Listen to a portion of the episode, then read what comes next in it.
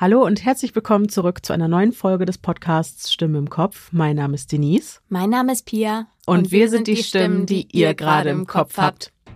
So, Pia rödelt nochmal am Mikro. Entschuldigung. bereit. Bere völlig. Was, wie sagte sie eben zu mir, ich war noch nie so bereit wie heute. mein Gott. Ja, ein Schön. letztes Mal dieses Jahr zum regulären äh, Treff. Treff? Hier zweimal monatlich genau. zur letzten Zuhörerfolge genau. im Jahr 2023 voraussichtlich. Ja. Zumindest ist mir bis gerade nichts äh, anderes bekannt. Und ähm, ja, wir haben mächtig viele Geschichten. Haben wir. Ich glaube, es wird eine längere Folge. Das könnte Und, sein. Äh, was vorwegnehmen zu wollen, ja. aber ich könnte vermuten, es wird heute was länger dauern. Ja, aber ich glaube, da freuen sich viele auch. Ja, natürlich. Wir freuen uns doch Zeit. auch. Ja, so, so zum. Weihnachtsbaum genau. schmücken und so.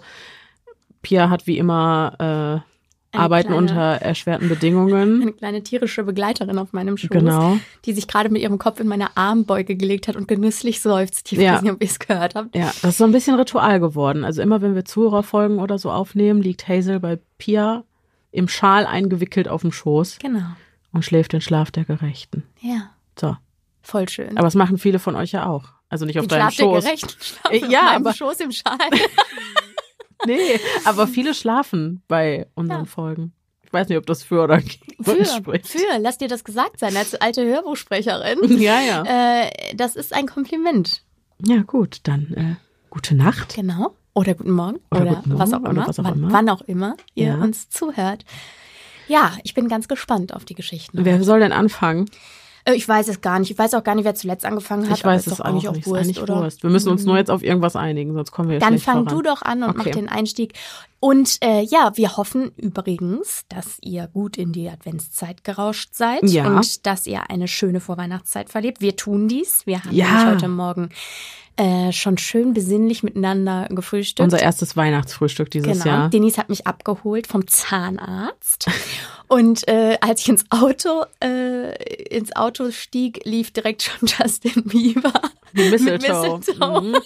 Die Weihnachtsplaylist wird wieder gerockt. Ja, ich habe gestern, ein Banger nach dem ich habe gestern extra noch meinen Weihnachtsbaum aufgestellt und äh, geschmückt und so, damit wir heute bei unserer Aufnahmesession Mini-Weihnachtsfeier machen können. Pia Genau. hat Plätzchen mitgebracht, also wir lassen es uns heute gut gehen. Ja, das So. solltet ihr auch tun. Also Plätzchen an der Sonne, Tee an der Sonne, Kuschelsocken an der Sonne Mhm.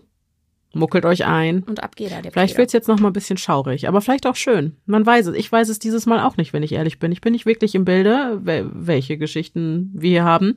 Wir bewegen uns zeitlich allerdings im Mai 2022. Oh, wow. Okay. Ja. Ich finde, wir holen auf. Mhm. Das war schon mal zwei Jahre. Ja, Ja. Oh. siehst du? Ja, doch. Zwei Jahre. Ich war gerade kurz rechnen. Oh, könnten es auch jetzt zwei Jahre sein? Nee, Nein, nicht ganz, nicht nicht ganz, nicht okay. ganz. Okay. Okay. Los. Oh, soll ich das jetzt sagen? Was? Weißt du, manche Dinge ändern sich ja nie. Mhm. Und ähm, tatsächlich ist es so, dass diese Folge beim Tätowierer entstanden ist. Ja. Da habe ich die Geschichten rausgesucht. Aber meine Mama weiß nicht, dass ich mich habe tätowieren lassen. Bis jetzt.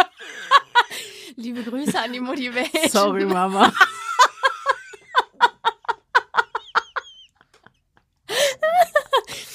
Also ich bin jetzt fast dreimal zehn. Was wollte ne? ich gerade sagen? Ich kann Sie das ja für mich selbst dreimal entscheiden. Zehn. Ja. Ja. Es ist auch nicht im Gesicht oder so. Nein. Also alles gut. Nein, ist wirklich nicht im Gesicht. Hm. Mal. Das wäre ja auch aufgefallen, glaube ich. Nein, nein, nein. Okay. Alles gut. Also ja. Ich, seh- ich weiß schon, eine Viertelstunde nachdem diese Folge online ist, klingelt mein Telefon. Ja. Gut. Okay. Okay. So, wir fangen an. Hey, hallo, Zukunftsdinis hier. Bevor wir in, also mit den ersten Geschichten anfangen heute, hier einmal der Hinweis, dass uns uns erst beim Lesen aufgefallen, dass wir doch in vielen Geschichten hier und da immer wieder Triggerthemen haben. Deswegen guckt doch bitte, bevor ihr jetzt mit dem Hören anfangt, einmal in die Folgenbeschreibung. Da habe ich euch reingeschrieben, welche Geschichte zu welcher Zeit welche Triggerthemen beinhaltet und wie ihr die dann gegebenenfalls bei Bedarf überspringen könnt. So, das war's von mir. Ich übergebe wieder an Denise und Pia aus der Vergangenheit. Unsere erste Geschichte kommt von Jessica. Hallo ihr. Diese Mail hatte ich schon mal geschickt, nur jetzt habe ich den Betreff nochmal geändert, damit ihr sie im Postfach besser findet. Ein sehr, sehr smarter, kluger, smarter Schachzug. Auf jeden Fall. Weil tatsächlich, ähm, wenn die nicht im Betreff Zuhörerfolge haben, dann kann es sein, dass die untergehen. Ich höre euren Podcast super gern, vor allem wenn ihr die creepy Stories der Hörer zum Besten gebt. Ihr macht das toll und habt auch so angenehme Stimmen, so dass es auch überhaupt nicht anstrengend wird, wenn ihr mal eines eurer Specials über drei Stunden raushaut. Heute möchte ich euch zwei Stories vorstellen. Eine etwas längere und eine relativ kurze. Als erstes muss ich kurz den Background zur ersten Story erklären. Mein Onkel hatte damals einen besten Freund, mit dem er sich immer zum Musizieren getroffen hatte. Dieser beste Freund, nennen wir ihn Mick, war wirklich ein sehr liebenswerter und humorvoller Mensch. Auch ich kam super mit ihm aus und mochte ihn sehr. Als mein Onkel seine Frau kennenlernte, wurde der Kontakt zu Mick sehr rar. Zur Hochzeit der beiden war er dennoch Trauzeuge. An diesem eigentlich besonderen Tag erlebte ich ihn allerdings sehr traurig. Die Hochzeit war leider der letzte Tag, an dem ich ihn gesehen habe. Durch Depressionen, einer chronischen Darmkrankheit und den immer rarer werdenden Kontakt zu seinem besten Freund, meinem Onkel, ging es Mick immer schlechter. Eines Abends wollte er sich selbst in einer Notfallklinik für psychische Erkrankungen einweisen, weil er an einem Tiefpunkt angekommen war. Er wurde abgewiesen und nahm sich noch am selben Abend das Leben. Das war 2009. Jetzt komme ich zu der eigentlichen Story, die 2014 stattfand, mir aber heute noch eine Gänsehaut beschert. Ich machte meinen ersten Reiki-Grad bei einer Heilpraktikerin. Unter anderem, weil ich selbst auch an Darmproblemen leide. Side Fact, Reiki ist eine japanische Heilkunst, bei der durch das Handauflegen die Lebensenergie des Universums heilend auf Körper, Seele und Geist wirken soll. Während der Prozedur lernt man die sieben Chakren kennen und ihre Blockierungen durch das Handauflegen aufzuheben. Die Heilpraktikerin stellte fest, dass ich beseelt sei. Von einem, das klingt jetzt wahrscheinlich sehr bescheuert, Außerirdischen und einer Seele eines Verstorbenen, die wahrscheinlich noch nicht ins Licht gefunden hat. Sie konnte mir die Seele äußerlich genau beschreiben. Es war ein großer, schlanker Mann, relativ jung, mit kurzen dunklen Haaren, rasiert und einer Brille. Er trug einen Anzug. Mein erster Gedanke, auch wenn wir uns nie nahe standen, Mick. Ihr erinnert euch. Ich hatte ihn das letzte Mal auf der Hochzeit meines Onkels gesehen, als er einen Anzug trug. Die Heilpraktikerin sagte mir, dass Eigenschaften, auch Krankheitsbilder einer Seele auf den von ihr besetzten Wirt übergehen können. Mick litt an Morbus Crohn und ich hatte ebenfalls Darmbeschwerden. Als sie das erzählte, flackerte die Stahllampe in der Ecke. Sie teilte mir mit, dass sie die Seele ins Licht geschickt hat. Von dem Außerirdischen hat sie mich natürlich auch befreit. In derselben Nacht, also wirklich nachts gegen zwei Uhr, rief mich eine unbekannte Nummer an. Das passiert ansonsten nie. Da ich das Handy immer lautlos habe, habe ich es nicht mitbekommen und bin nicht drangegangen. Die unbekannte Nummer hat mich bis heute nicht noch einmal angerufen. Ich glaube heute noch, dass es Mick war, der sich von mir ins Licht verabschieden wollte. Diese Geschichte mag nicht so gruselig klingen, aber für mich, die sich bei jeder Gruselgeschichte, die tatsächlich passiert ist, einscheißt, war es schlimm. Die zweite Story ist nicht ganz so gruselig, geht aber auch wieder in die energetische Richtung. Meine Eltern haben ein Zweifamilienhaus. In der zweistöckigen Wohnung ganz oben hatte meine Oma gewohnt. Keine Angst, sie ist noch am Leben und ist Ende 2020 ausgezogen. Sie ist ein ausgesprochen grimmiger, narzisstischer und nachtragender Mensch. Wie man sich so eine alte, gruselige Oma so vorstellt. Nur eben noch nicht ganz so alt. Meine Eltern fühlten sich in ihrem eigenen Haus nicht wohl. Das Verhältnis zu ihr war sehr schlecht, was auch der Grund war, warum sie ausziehen musste. Wir haben die Wohnung umgebaut und nun wohne ich mit meinem Freund darin. An der Stelle, an der das Bett meiner Oma stand, hatten wir vorerst geschlafen, bis unser Schlafzimmer fertig war.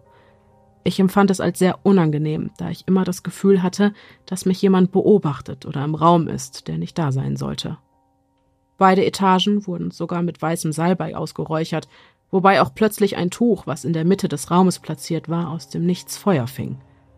Mittlerweile fühle ich mich viel wohler in dem Haus und kann sogar ohne ein mulmiges Gefühl im Dunkeln laufen, was wohl daran liegt, dass mittlerweile alles fertig umgebaut ist, viele persönliche Dinge von mir ihren Platz gefunden und so vielleicht die negative Energie meiner Oma verdrängt haben. Vielen Dank für eure Aufmerksamkeit und die Geduld, die beiden doch etwas längeren Geschichten zu lesen. macht bitte weiter so wie bisher. Das war Jessicas Geschichte oder Vielen Jessicas Dank, Geschichten. Jessica, für deine Erfahrung. Vielen Dank. Ich fand, das hat direkt schon schön angefangen. Also Mhm. es hat das, das, ja, die erste Geschichte, ich hatte schon auch eine Gänsehaut. Also ich finde es nicht ganz ungruselig, ehrlicherweise. Mhm. Ich fand aber vor ähm, allem die zweite nicht ganz ungruselig. Also Ja, ja, ja, ja, ja, äh, auf jeden Fall. Aber ich meine, Mhm. die erste, also jetzt mal um auf die erste nochmal, also ich wollte, wollte Mhm, quasi chronologisch, anfangen, genau. ja. Ähm, Alles hat hier seine. Ordnung. Ich finde, dass das äh, sehr äh, spannend ist und der Gedanke, dass diese unbekannte Nummer Mick war, den du ja irgendwie, auch wenn ihr euch nicht gut kanntet, offenbar Mhm. sehr gemocht hast, so, Mhm. ähm, ist ja auch irgendwie ein tröstlicher Gedanke und und auch generell, wobei das auch gruselig ist, möchte ich auch nochmal dazu Mhm. sagen. Aber auch generell irgendwie ist es ja schon spannend, dass dann äh, so eine Beschreibung von dieser Reiki-Ausbilderin kommt. Die so komplett zutreffend Mhm. ist. Das finde ich ist dann Sehr schon seltsam. Ne? Mhm. Also man denkt so, ja, okay, du kannst ja Mhm. viel erzählen hier Mhm. mit. Mhm. äh, Es klingt natürlich auch sehr wild, ne, mit außerirdisch beseelt und äh, Beseelt ist auch ein schöner Begriff. ist ein schöner Begriff, ja, aber ja gut, so Ja. zutreffend, denke ich, Ja. ne? Aber ähm, ja, wenn dann da so eine super genaue Beschreibung einer Person Mhm. kommt, das ist schon Mhm. seltsam. Und auch, äh, auch interessant ist ja, dass man dann davon ausgehen müsste, dass die Person äh, sich ja auch in der Gestalt gezeigt hat, in der Jessica ihn zuordnen konnte. Mhm. Nicht wahr? Also Ja, wie sie ihn mit zuletzt in dem gesehen Wissen, hatte. Genau, genau, so Ja. sah ich da aus und Was äh, ich meine mich jetzt Beschreibung ab. frage, also wenn es so ist, dass, sage ich mal, wie hier beschrieben, ähm, Erkrankungen von der Seele auf den Wirt, sage ich mal, übergehen können, hast du dann eine Linderung verspürt anschließend? Das würde mich auch interessieren. Ich habe auch gedacht, dazu kommt noch was. Ja, das würde mich Würde mich auch. interessieren. Also wenn du noch hier bist und uns noch zuhörst, dann ähm, gib uns gerne Rückmeldung Ja, dazu. voll. Und äh, an der Stelle auch nochmal, ihr habt die Triggerwarnung eben vor der Geschichte gehört, aber trotzdem ähm, Hilfsstellen, Hilfsangebote und Hilfestellen, wenn ihr gerade durch eine schwere Zeit gebt, die findet ihr wie immer in der Folgenbeschreibung. Genau. Ja, genau. Im Übrigen, aber wie gesagt, nochmal kurz zu der zweiten Ach, ja, Geschichte. ja. Ich finde es auch wahnsinnig gruselig, wenn aus dem Nichts auf einmal ein Tuch mitten im Raum anfängt zu brennen. Ja, sehr gruselig. Und vor allem auch, Auch beunruhigend. ja, Stell dir vor, es wäre keiner zu Hause gewesen. mhm, total. Einfach nicht machen, liebe Hausgeister. Bitte nicht. Einfach nichts anzünden. Einfach freundlich sein. Einfach freundlich Einfach sein. niemanden gefährden. Einfach sanft nebeneinander koexistieren. Ja, So. Vielen Dank, Jessica. genau. Die, nächsten, die nächste Geschichte kommt von Sophia. Hallo ihr Lieben, mein Name ist Sophia und ich bin schon vor etwas längerem über euren tollen Podcast gestolpert, welchen ich nun seit fast einem halben Jahr höre. Momentan bin ich bei der Folge Nummer 65, einer der ersten regulären Zuhörerfolgen und kam auf die Idee, drei meiner etwas gruseligeren Erlebnisse mitzuteilen. Sie sind etwas sehr kurz, ich hoffe, das ist okay für euch. Eine von ihnen hat eher etwas mit komischen Personen als mit Geistern oder anderen Erscheinungen zu tun. Ich finde sie trotzdem erwähnenswert. Ich denke, ich fange auch gleich mit dieser an. Das Ganze war im Februar letzten Jahres. Es hatte geschneit und ich hatte mich dazu entschlossen, nach dem Reitunterricht einen kleinen Abstecher in den nahegelegenen Wald zu machen. Es war schon recht spät, so gegen 18.30 Uhr. Wann genau, weiß ich nicht. Es war schon dunkel im Wald, fast schon wie in einem klassischen Horrorfilm. Ich bin aus Gewohnheit einen der kleinen Trampelpfade gelaufen, einfach weil es da ruhiger und auch etwas schöner war als auf den Hauptwegen. In der Nacht oder am Abend machte es eigentlich keinen Unterschied, aber trotzdem. Während ich also durch den Wald lief, kam mir ein Mann entgegen. Ich vermute, dass es ein Mann war, denn er hatte einen langen Wintermantel an und seine Mütze tief ins Gesicht gezogen. Er hatte einen Hund dabei, dieser war schwarz und groß, welche Rasse weiß ich nicht. Ich grüßte und als Antwort bekam ich ein Schnauben wie von einer aggressiven Katze. Ich ging weiter und dachte mir nichts dabei, bis ich das typische Klirren einer Hundeleine hörte. Ich sah über die Schulter, nur um festzustellen, dass hinter mir ein Mann mit Hund und Mantel lief. Ich beschleunigte meine Schritte etwas, er ebenfalls. Ich bekam leicht Panik. Wenn er irgendetwas mit mir vorhatte, konnte ich Selbstverteidigung vergessen. Der Hund schien sein Herrchen unter allen Umständen beschützen zu wollen. Ich musste noch circa sieben Minuten laufen, bis ich bei der Hauptstraße war. Ich sah etwas panisch nach oben in die Bäume. Ich hoffte in dem Moment einfach, dass er seinen Schlüssel oder sein Handy verloren hatte und es nun suchen wollte. Ich sah nicht auf den Weg in der Hoffnung, dass dort irgendetwas in der Richtung lag. Wenn nicht, dann würde ich es eh nicht sehen. Als ich mich nach ein paar Minuten umsah, war er weg. Einfach so, spurlos. Ich kralle mich immer noch an meine Schlüsseltheorie, in der Hoffnung, dass er nichts anderes vorhatte. Das war Nummer eins von drei. Ich hoffe, sie gefällt euch. Bei meiner nächsten bleibe ich auch gleich im Wald. Ich war in der Grundschule mit meiner besten Freundin in einem Ferienlager auf einem Reiterhof. Zum Programm zählte auch eine Nachtwanderung mit Lagerfeuer an einer Waldhütte. Auf dem Rückweg liefen wir einen Reitweg entlang, auf dem sich das ein oder andere Mal ein Haufen Pferdeäpfel wiederfand. Zu unserer Linken befand sich dichtes Unterholz, auf der rechten Seite fing der Wald an, sich zu lichten. Ich habe nur ein wenig in der Gegend herumgestarrt, bis ich jemanden oder etwas im Wald zu meiner Linken habe stehen sehen. Es war groß, dünn und schien eine sehr helle Haut zu haben. Es stand einfach nur da. Ich starrte es weiter an und ging etwas langsamer. Es schien zu winken. Mir wurde bewusst, dass ich langsamer lief, als das Mädchen hinter mir in meine Hacken trat. Ich ging wieder schneller und sah noch einmal zurück. Es war weg. Ich dachte, es sei eine Lücke zwischen zwei Bäumen, deren Äste dieses Ding in den Wald zauberten. Als ich am nächsten Morgen mit der Gruppe auf dem Pferd den Weg entlang ritt, sah ich nochmal zu der Stelle, wo ich wieder nichts sah. Die Baumlücke, die ich mir erhofft hatte, gab es allerdings nicht. Nur Baum und Gestrüpp. Ich bin mittlerweile auch nicht mehr in der Grundschule oder so, sondern sehr viel älter. Mittlerweile kenne ich auch den Slenderman, welcher allerdings nicht winken kann und einen Anzug trägt, aber das Gefühl ist trotzdem nicht gerade das Beste. Wenn man sich wie ich auch etwas mit japanischen Legenden wie Hachishakusama, auch bekannt als Eight Feet Tall, auskennt, fallen einem da die ein oder anderen Beispiele ein. Ich hoffe, meine zweite Geschichte gefällt euch. Hier ist auch schon meine letzte. Meine Eltern haben vor drei Jahren ein Haus gebaut, in welchem wir zu fünft wohnten. Die Wiese, auf der wir gebaut haben, war sehr lange unbenutzt. Vor circa 50 Jahren befand sich hier eine alte Gärtnerei, welche irgendwann nicht mehr genutzt wurde. Ich habe letztes Halloween mit meinen zwei Freundinnen und meinem frisch gebackenen Freund verbracht. Ich kam irgendwann sehr spät abends wieder und sprang fast sofort ins Bett. Ich war kurz davor einzuschlafen, als sich die Türklinke etwas herunter zu bewegen schien, und mit einem leisen Klack ging die Tür einen Spalt weit auf. Genervt habe ich die Tür einfach wieder zugehauen. Das geht ziemlich gut, weil mein Bett direkt links von der Tür steht. Ich dachte, es seien meine kleinen Geschwister, zu dem Zeitpunkt beide acht Jahre alt, welche mich in der Nacht störten. Ich bemerkte erst am nächsten Morgen, nach dem Anmaulen meiner Geschwister, dass diese schon längst geschlafen hatten. Das nächste Mal, als was Ähnliches passiert war, hatte ich Besuch von einer meiner Freundinnen. Wir unterhielten uns über einige Klassenkameraden, welche an diesem Tag dafür gesorgt hatten, dass wir extra Hausaufgaben bekommen hatten. Klack, und die Tür stand einige Zentimeter weit offen. Ich machte sie wieder zu und erzählte ihr von der anderen Türaktion an Halloween. Sie sah mich nur verdattert an und fragte irgendetwas, ob in der alten Gärtnerei jemand gestorben war. Was genau sie gefragt hatte, weiß ich nicht mehr, nur dass ich darauf keine Antwort hatte. Die Ereignisse wurden immer regelmäßiger, aber nicht schlimmer. Um den zweiten Advent herum fing ein Teil der Weihnachtsdeko, welche aus einer kleinen Mühle und einem hängenden Kranz mit Zweigen bestand, an sich zu drehen. Langsam, aber dennoch stetig. Das war der Punkt, an dem ich anfing, unseren kleinen Hausgeist Charlie zu nennen. Als ich besagter Kranz mitten in der Nacht zu drehen begann, sagte ich, ich hoffe, es ist okay, wenn ich dich Charlie nenne. Es wäre nett, wenn du wenigstens jetzt damit aufhören könntest. Ich drehte mich auf die andere Seite, weg von dem Kranz. Als ich mich kurz darauf wieder hindrehte, sagte ich nur noch Danke.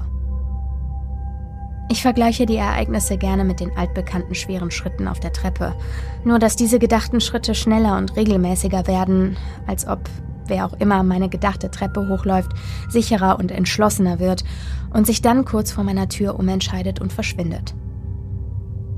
Es war gegen Neujahr, als Charlie das letzte Mal etwas veranstaltete. Als wenn der Geist von jemandem noch etwas zu erledigen hätte und es geschafft hatte. Vielleicht hat es etwas mit Halloween oder Neujahr zu tun, aber das weiß ich nicht. Mehr ist auch nicht mehr passiert. Ob ich darüber glücklich sein soll oder nicht, weiß ich nicht. Fest steht, dass Charlie weg ist und das immerhin schon seit über fünf Monaten. Ich habe meine Eltern mal danach gefragt, wie es denn sein kann, dass Türen plötzlich aufgehen, und sie haben mich nur verständnislos gefragt, ob ich jetzt auch an solchen kindischen Geisterkram glaube. Tatsächlich weiß ich manchmal nicht so recht, an was ich glauben soll und an was nicht. Was feststeht ist, dass Charlie nicht nur Einbildung war. Das waren meine drei kurzen Geschichten. Ich hoffe, sie haben euch trotzdem gefallen. Vielen Dank für das Lesen der Geschichten. Macht weiter so. Viele liebe Grüße, Sophia. Hab sofort mhm. natürlich an Slenderman gedacht. Ja, war, war klar, wusste ich. Also ich, wo, wo es dann hieß aber, dass, die, dass es ganz weiß war, dachte ah, ich wieder an den Wendigo. Ja. Erst dachte ich auch Slenderman, ja. Slendy. Ja, Slendy. So, dann dachte ich wieder an den Wendigo. Ja. Aber was ist dieses, dieses Eight Feet Tall? Oh, nee, Leute. Ähm, ich glaube, es gibt zu diesem Hashisha Kusama, ich weiß gar nicht, ob das richtig äh, ausgesprochen ist. Vermutlich äh, nicht, aber genau, denke ich mein auch. Gott. Ähm, ich glaube, die Kollegen von Ende mit Schrecken haben mal was dazu gemacht. Mhm. Ähm, müsst ihr mal schauen. Ich kann mich da dunkel erinnern, dass es da eine Folge gab und ich mir hart in die Hose geschissen habe, vor lauter Angst. Mhm. Ähm, ich krieg das gar nicht mehr ganz zusammen, aber es ja, ist eine Frau, die sehr groß ist. Ja. Also eight feet tall. Ja. Ne? Und ähm, wenn du die siehst oder so, dann stirbst du oder jemand aus deinem mm. Umfeld oder so. In der Geschichte bei Ende mit Schrecken meine ich mich dunkel zu erinnern, dass die Protagonistin oder der Protagonist, ich weiß gerade nicht mehr, auch tatsächlich ans andere Ende des Globus gezogen ist oder so, weil du halt echt flüchten musst. Ich bin oh, gerade nicht so ganz sicher. Film It Follows. Wirklich richtig, uh, das klingt schon scheiße. Ja, der ist auch also der ist auch scheiße, der ist auch wirklich scheiße. Ach so, der ist nicht Aber gut, okay. der ist auch fucking gruselig. Okay. Gleichzeitig. Okay. Das ist ein ganz seltsames Phänomen. Okay. okay. Wow. Also aber ich finde das, ich finde halt diesen Gedanken so gruselig. Also bei It Follows ist halt ist irgendein Fluch oder was weiß mhm. ich nicht was. Auf jeden Fall das, das, das wird übertragen wie eine Geschlechtskrankheit. Ja, ja. Das ist der Teil, der ein bisschen scheiße ist. Mhm. Aber Fakt ist, wenn du. Per Sex? Ja, Aha. wie eine Geschlechtskrankheit. Okay. So. Und Moment, treffen sich die Leute?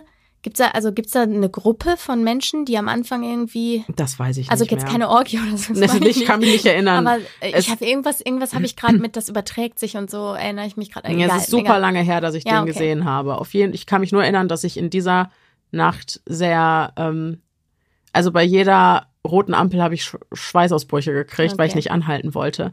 Weil das Schlimme ist, dass was auch immer dich da verfolgt und dich dir danach nach dem Leben trachtet, kann so aussehen wie jeder andere ah, Mensch. Es oh, kann schön. die Gestalt, äh, Gestalt, von jedem schön. anderen Menschen. Und du weißt, du, du läufst durch eine Menschenmenge und es könnte jeder mhm, sein. Mhm. Und du weißt nicht wo. Und es, es wird sich halt langsam, es, es mhm. nähert sich immer langsamer und immer mhm. mehr kommt in deine Richtung. Also ich finde dieses Motiv einfach so mhm. wahnsinnig gruselig. Ja, also und deswegen klingt hat auch dieses, dieses Doppelgänger-Ding wieder. Ja, mhm. ja, weil du halt überhaupt nicht mehr weißt, okay, wem kann ich trauen, wem nicht. Ich habe aus Versehen geklickert beim Reden.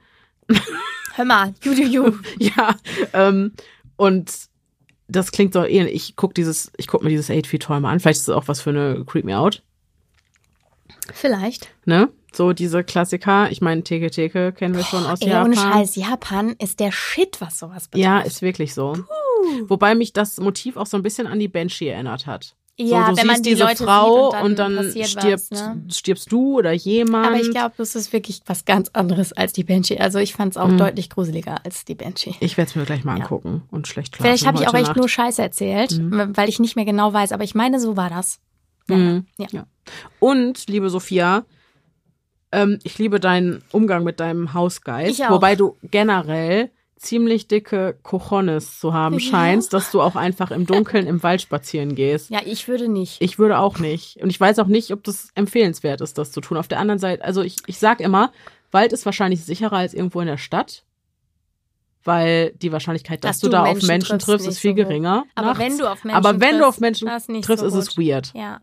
So, also ich finde auch ehrlich gesagt, äh, sehr erleichternd, dass du uns diese Mail geschrieben hast. Das heißt, es ist dir nichts passiert in dieser Nacht und mhm. so. Und es ist trotzdem, also alleine irgendwie spät abends im Dunkeln unterwegs zu sein, mhm.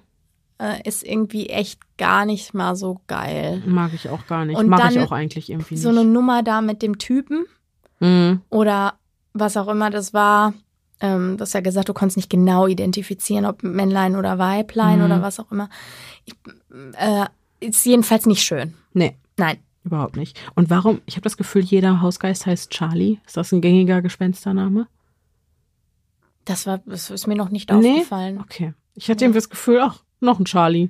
Ich weiß auch nicht. Weiß heißen die alle Charlie, aber es ist ein cooler Name. Ich denke, das ist ja auch irgendwie so ein Name, den man äh, Dingen gibt, die irgendwie, die man als süß betrachten möchte. Mhm. Also es ist ja ein niedlicher Name, ein freundlich, ein sehr freundlicher Name. Ja, das ne? stimmt. So. Ja. Ja, ja. Vielen Dank, Sophia. Vielen Dank, Sophia. Next. Die nächste Geschichte kommt von Nadine. Hey, ich finde euren Podcast mega interessant und wollte auch mal eine spooky Geschichte hier teilen. Wirklich gruselig ist sie nicht, aber vielleicht passt sie ja in den Podcast. Mein Freund und ich machen dieselbe schulische Ausbildung. Wir haben eine Tochter, sie ist jetzt anderthalb und bleibt immer bei der Oma, wenn wir zur Schule müssen. Als sie circa ein Jahr alt war, wollten wir morgens zur Schule fahren. Alles war wie immer. Unsere Tochter war gut gelaunt wie jeden Tag. Gerade als wir losfahren wollten, fing sie jedoch an, wie am Spieß zu schreien. Egal was wir versuchten, nichts konnte sie beruhigen. Natürlich machten wir uns riesige Sorgen, sonst war sie nicht so. Da die Oma kein Auto hatte, beschlossen wir mit unserer Tochter zum Kinderarzt zu fahren und dafür später zur Schule zu gehen. Auf dem Weg zum Arzt war sie dann plötzlich wieder ganz normal. Wir wollten sie trotzdem noch untersuchen lassen, nur zur Sicherheit. Die Ärztin stellte fest, dass unsere Tochter komplett gesund war und ihr nichts fehlte. Dann fuhren wir wieder nach Hause. Auf dem Heimweg hörten wir Radio und plötzlich kam dort eine Meldung, dass es einen Amok-Alarm in einer Schule gegeben hatte, die nur eine Straße von unserer Schule entfernt ist. Ein unbekannter Mann mit Pistole war scheinbar in die Schule eingedrungen und anschließend über die Straße, welche wir immer zur Schule nehmen, geflohen. Genau zu dem Zeitpunkt, zu dem wir dort lang gefahren wären. Zum Glück wurde keiner verletzt, aber vielleicht wäre uns dort etwas passiert, falls unsere Tochter nicht plötzlich angefangen hätte zu schreien. Auch unsere Schule wurde verbarrikadiert während dem Alarm und wir wären dort nicht reingekommen. Danach war unsere Tochter nie wieder so. Vielleicht hat sie ja etwas gespürt. Liebe Grüße, Nadine. Okay. Creepy Kids, aber auch Intuition Äh, ohne Kids. Scheiß, finde ich auch. Mhm. Das sag ich ja. Also ich, ich, ich bin ja voll dabei. Ja? Ich, springe, ich springe gerne auf diesen Zug auf Mhm. und bin der Überzeugung, dass Kinder solche Dinge eher spüren als wir Erwachsenen. Ja, Und vielleicht ist es so und eure Tochter hat euch da bewahrt vor zumindest einem Riesenstau wegen einer Vollsperrung oder Genau. äh, sonst was Schlimmerem. ja. Ja. Also ich glaube auch, wenn es da irgendwas Höheres gibt, dann haben Kinder auf jeden Fall noch den besseren Kontakt dazu. Auf jeden Fall. Das lässt sich nicht leugnen. Auf jeden Fall. Danke, Nadine, für die Einsendung deiner. Geschichte. Und ich finde übrigens, mh, also es ist, die ist schon, es ist schon gruselig. Mhm. Ne? Also gerade irgendwie alles, wo Kinder so beteiligt sind, Ich ist finde aber auch, gruselig. das ist so eine typische Gänsehautgeschichte, wenn dir das Ja. jemand, also sowas passiert ja häufiger mal. im so. mittleren Westen der USA. Das ist Nee, halt, aber auch, ich finde wirklich in, Na, absolut. Ne, jeder absolut. kennt das, Ich wollte nur sagen, es irgendeiner- ist halt so ein klassisches Motiv. Das ist ja auch so ein X-Faktor-Motiv oder so. Ja, Ja, ja, das Kind klar. fängt an zu schreien und so. Das wollte ich Ja, einfach bloß sagen. Aber ich meine, wir alle kennen auch diese Momente, irgendjemand, weiß nicht, Tante Emma von dem an erzählt dir, boah, mir ist was passiert, das und das und das und das und ich wusste, dass das passiert. Das alles, das sind genau. Gänsehautmomente des auch so. Alltags. Und wie soll sich ein Baby oder ein Kleinkind Mhm. anders bemerkbar machen, als mit Schreien, wenn es das Gefühl hat, hier passiert irgendwas Schlimmes gleich oder so. Eben. Ne? Ja, sehr interessant. Dankeschön. Danke, liebe Nadine. Als nächstes hat Amelie geschrieben. Hallo liebe Denise, hallo liebe Pia. Zuallererst einmal ein Riesenlob für euren tollen Podcast. Ich freue mich über jede neue Folge, die kommt. Jede einzelne ist so spannend. Macht weiter so. Nun zu meinem Erlebnis. Wenn mich jemand fragt, was das Gruseligste war, was mir je passiert ist, erzähle ich diese Geschichte. Ich weiß bis heute selber nicht so richtig, was ich davon halten soll. Eure Meinung dazu interessiert mich deshalb sehr. Es war 2007, ich elf Jahre alt, in der vierten Klasse und unsere Klasse war zur Abschlussfahrt in einem Schullandheim.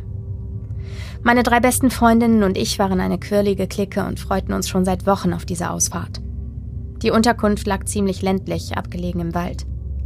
Für uns Kinder perfekt zum Spielen. Das Zimmer, was wir vier Mädchen uns teilten, lag souterrain, also quasi im Untergeschoss. Trotzdem hatten wir ein Fenster mit Vorhängen. Der Ausblick war nicht so berauschend. Man blickte auf einen nur leicht mit Gras bewachsenen Erdwall, der nach oben auf die Einfahrt des Schullandheims führte. Nachts schien das sanfte Licht einer Laterne auf dem Hof durch die zugezogenen Vorhänge in unserem Zimmer. Dass genau das zum bevorstehenden Grusel beitragen sollte, wäre mir nie in den Sinn gekommen. Zur Feier unseres ersten Tages im Schullandheim und auch zur Feier des ersten Abends ohne die Eltern überhaupt beschlossen meine Freundinnen und ich, eine Mitternachtsparty zu feiern. Wir fühlten uns erwachsen und wollten bis nach Mitternacht wach bleiben und so richtig Spaß haben. Die Idee einer Nachtwanderung fiel aus, da die Eingangstüre um 22 Uhr abgeschlossen wurde, aber vielleicht konnten wir den Jungs einen Streich spielen. Nach dem Abendessen blödelten wir auf unserem Zimmer herum, hörten Musik, naschten Süßigkeiten und eine hatte sogar Nagellack mit. Vom Warten, bis der Nagellack trocknete, wurden wir müde und wir beschlossen ein wenig vorzuschlafen. Wir stellten den Wecker auf 23.45 Uhr und wollten ab da einfach wieder aufstehen und weiter feiern. Wir legten uns in unsere Betten und machten die Augen zu. Da mir das Licht von der Laterne draußen noch immer zu hell war, drehte ich mich zur Wand und schlief recht schnell ein. Auf einmal piepste der Wecker auf dem Schreibtisch. Verschlafen setzte ich mich auf und blickte in dem Zimmer umher, ob noch jemand wach wurde. Der Wecker steigerte langsam seine Lautstärke, doch niemand außer mir wachte auf. Solche Schlafmützen, dachte ich mir. Dann fällt die Mitternachtsparty wohl aus. Ich stand auf und ging zum Schreibtisch vor dem Fenster, um den Wecker auszumachen, bevor unsere Lehrerin reinkam. Als ich vom Tisch aufblickte und zum Fenster vor mir sah, bemerkte ich einen Schatten. Jemand war mitten in der Nacht an den Abhang vor der Einfahrt zu unserem Fenster hinuntergekrochen und hockte nun direkt vor der Scheibe. Ich bekam einen unglaublichen Schreck. Da die Vorhänge zugezogen waren, konnte ich nicht sehen, wer das war, aber das Licht der Laterne zeigte definitiv den Schatten eines Erwachsenen. Einer der Jungs, der uns einen Streich spielen wollte, konnte es nicht sein. Dafür war der Schatten viel zu groß und außerdem war die Eingangstüre seit 22 Uhr abgeschlossen. Ich stand eine gefühlte Ewigkeit vor Schreck wie angewurzelt da. Ich war hellwach. Auch der Schatten bewegte sich nicht. Ich sah nur, wie er atmete. Wie lange saß er schon da? Er musste den Wecker gehört haben. Konnte er mich sehen? In Zeitlupe ließ ich mich auf den Boden sinken und robbte zum Bett. Als ich es erreicht hatte, drehte ich mich noch einmal um. Der Schatten saß immer noch da. Er hatte sich nicht bewegt. Ich konnte ihn nicht mehr aus den Augen lassen. Eine Ewigkeit lag ich noch so da. Irgendwann bin ich doch wieder eingeschlafen. Am nächsten Morgen war er weg. Erstmal erzählte ich niemandem davon. Die ansonsten sehr schöne Zeit im Schullandheim mit meiner Klasse ließ mich die Sache auch schnell vergessen. Nach einigen Jahren ist sie mir doch wieder eingefallen und ich erzählte es meiner Mutter. Sie schaute mich an, lachte und meinte dann halb im Scherz, halb ernst. Das war bestimmt der schwarze Mann. Der wurde neulich zu einer lebenslangen Freiheitsstrafe verurteilt. Der schwarze Mann war ein Pädokrimineller, der seit 1992 in Schullandheime, Zeltlager und ähnliche Einrichtungen einbrach und drei Morde und über 40 Sexualdelikte an Kindern beging. Was sagt ihr zu dieser Geschichte? Ich freue mich schon, Sie und eure Meinung im Podcast zu hören. Viele liebe Grüße, Amelie. Ich wusste das. Ich wusste das auch. Ich, also ich habe die ganze Zeit gesagt, das ist nicht ja, einfach nur ein Schatten. Nein, nein, nein, nein, nein. Das ist ich hab, ich hab auch, ganz ich weirder Erwachsener. Ich, hab, ich kenne diese Geschichte, also ich kenne diesen Fall. Mhm. Und ich habe die ganze Zeit überlegt, ob das um diese das Zeit war. Das hinkommt. wusste ich nämlich nicht. Mhm. Und ich dachte mir ist auch das noch, gruselig? nein, sag das deine Lehrerin, sag ja. das einer Lehrerin, ja. weil, ne, damit du Sicherheitsmaßnahmen ja. für die Kinder ergreifen kannst, dass du die, dass du weißt, da ist jemand und da müssen Erwachsene aufpassen, dass den Kindern nichts uh. passiert, dass sie da nicht alleine rumeiern. Was so eine krasse Gänse, ich habe so eine krasse Gänsehaut, ohne mhm. Scheiß. Das ist Next Level gruselig. Das ist Next Level gruselig. Und, und da leider so wieder, real. Ja.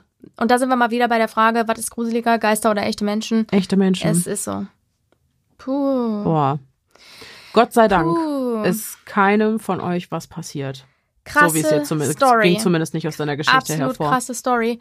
Und um das Ganze kurz aufzulockern, ich weiß nicht, ob man es gehört hat, aber ich glaube schon, ich war sehr amüsiert und sehr herzerwärmend von dieser Story mit der Mitternachtsparty und dass ihr so süß seid, so müde wart, dass ihr gesagt ja, habt, wir stellen uns noch und dann 23.45 Uhr, wir ja. wollen unbedingt mal um Mitternacht. Was ist ja. das süß oder ist das Super süß? süß, die quirlige Clique. So niedlich und ich stelle mir direkt so die äh, weißt du, so, es gab doch diese Serie, die wilden Hühner oder so, mhm. solche, solche Mädchen die einfach irgendwie so.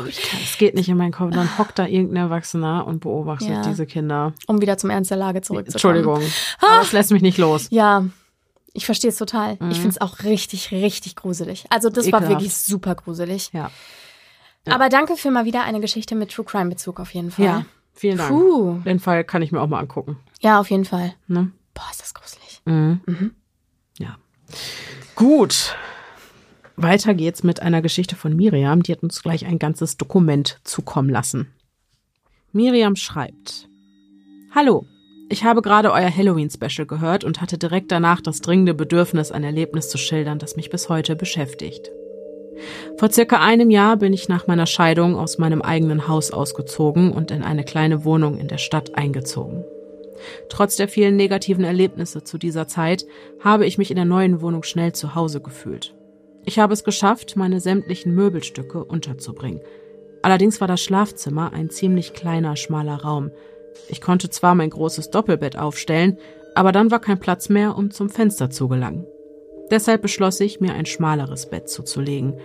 Dieses Vorhaben wurde schnellstmöglich in die Tat umgesetzt. In dem Raum befindet sich nun direkt neben der Wand das neue weiße Holzbett. Um den Raum noch etwas gemütlicher und praktischer zu gestalten, habe ich mir auch noch einen Nachttisch im gleichen Stil gegönnt.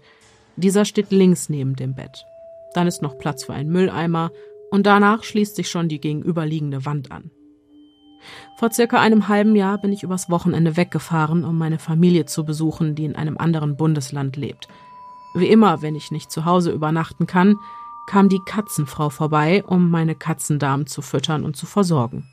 Sie wird dafür bezahlt und sie erfüllt ihre Aufgabe immer sehr zuverlässig und gewissenhaft. Trotzdem habe ich gleich nach meiner Ankunft alle Zimmer kontrolliert, denn manchmal bringen mir meine Katzen ein Geschenk, wenn ich nicht zu Hause bin. Ich konnte zwar kein Getier entdecken, allerdings war der Mülleimer im Schlafzimmer umgekippt.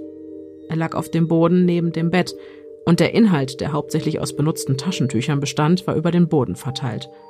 Das war vorher noch nie passiert, und mir kam der absurde Gedanke, dass es so aussah, als hätte jemand den Inhalt des Mülleimers künstlerisch über den Boden verstreut. Ich habe alles wieder eingeräumt, und ich musste daran denken, dass die Katzen vielleicht eine Maus ins Zimmer gebracht hatten. Diese hatte sich im Mülleimer versteckt, woraufhin eine Katze diesen umgestoßen hatte. Das erschien mir am wahrscheinlichsten. Ich machte mir keine weiteren Gedanken darüber und ging ins Wohnzimmer, um fernzusehen.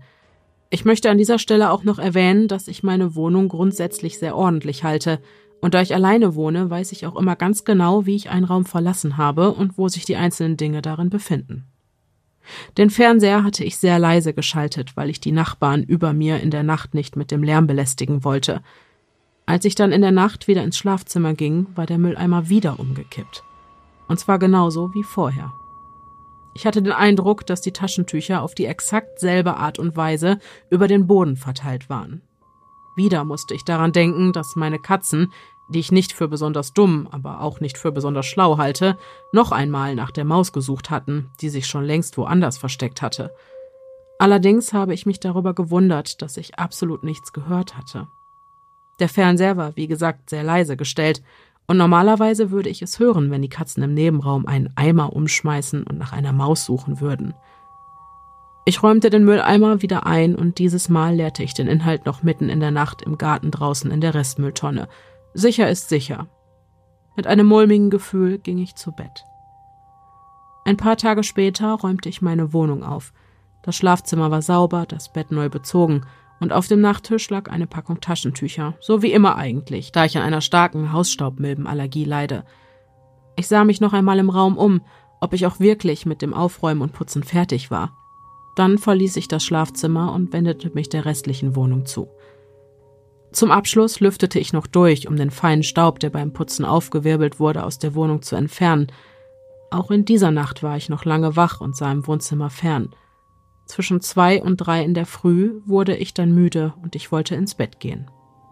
Als ich das Schlafzimmer betrat, stach mir sofort eine Veränderung ins Auge. Die Taschentuchpackung, die ich zuvor auf den Nachttisch gelegt hatte, lag nicht mehr da. Sie stand aufrecht auf dem Nachtkästchen.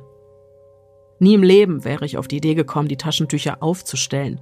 Mir war nicht einmal bewusst, dass dies mit einer halbleeren Packung überhaupt möglich war.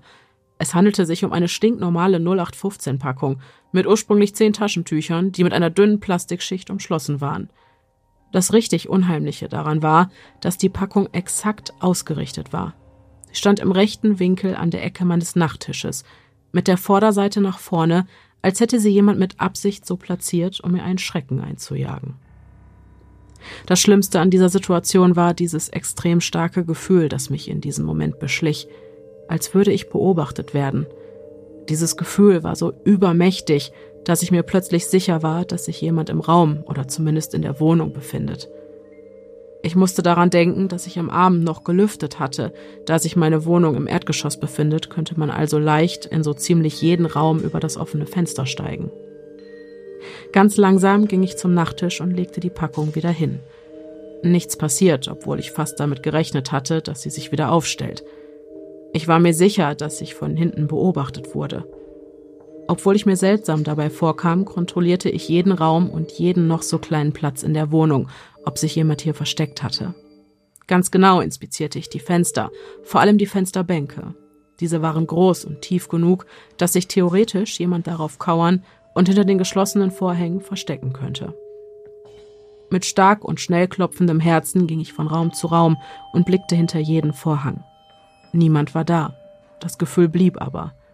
Ich wiederholte meine Runde, weil mir der Gedanke kam, dass sich jemand heimlich über das Vorhaus in einen anderen Raum schleichen könnte, während ich gerade am anderen Ende der Wohnung war. Wieder nichts. Auch ein Blick ins Schlafzimmer bestätigte mir, dass die Taschentücher noch immer lagen und nicht wieder aufgestanden sind. Ich testete, ob sich die Packung überhaupt aufstellen ließ, da sich nur noch wenige Taschentücher darin befanden. Es gelang mir, aber nur mit Mühe. Leider konnte ich zu dieser späten Stunde niemanden mehr anrufen. Ich wollte niemanden aufwecken. Allerdings hätte ich die Situation gerne am Telefon mit meiner Freundin besprochen, in der Hoffnung, dass sie mir eine Erklärung bieten würde, auf die ich nicht von alleine kommen konnte. In dieser Nacht habe ich im Wohnzimmer übernachtet. Am nächsten Tag war das seltsame Gefühl verschwunden und bis heute hat sich auch nichts Gruseliges mit zugetragen. Zumindest nichts, das ich mir nicht rational erklären könnte. Ich danke euch für euren großartigen Podcast und ich habe das Gefühl, dass meine Geschichte bei euch in guten Händen ist. Liebe Grüße, Miriam. Miriam und der Taschentuchgeist. Ist Puh. wirklich so, aber wie perfide auch. Ja, der hat's mit Taschentüchern total. und Müll. Ja, er hat's vor allem mit Taschentüchern. Und da mhm. ist es ja auch so, also ich sag mal so, so wie ich das jetzt gehört habe, ist diese Hausstaubmilbengeschichte eine große Belastung für Miriam. Mhm. Was auch völlig nachvollziehbar ist. Mhm. Und auch, also es ging ja auch beim Lüften dann darum, eben auch den Feinstaub ähm, aus genau. der Wohnung rauszukriegen, ja. der sich gelöst hat und so, ne? Mhm. Das heißt, es ist ja schon so. Ah, das, die Schwachstelle eher. Genau, so ja, genau. Also es ist so ein, ich glaube, es war ein witziger Pol, also wenn es was sagt man ja, ne? So, so ein ja. Spaß-Poltergeist, ja. so ein Scherzbold, ja. ne?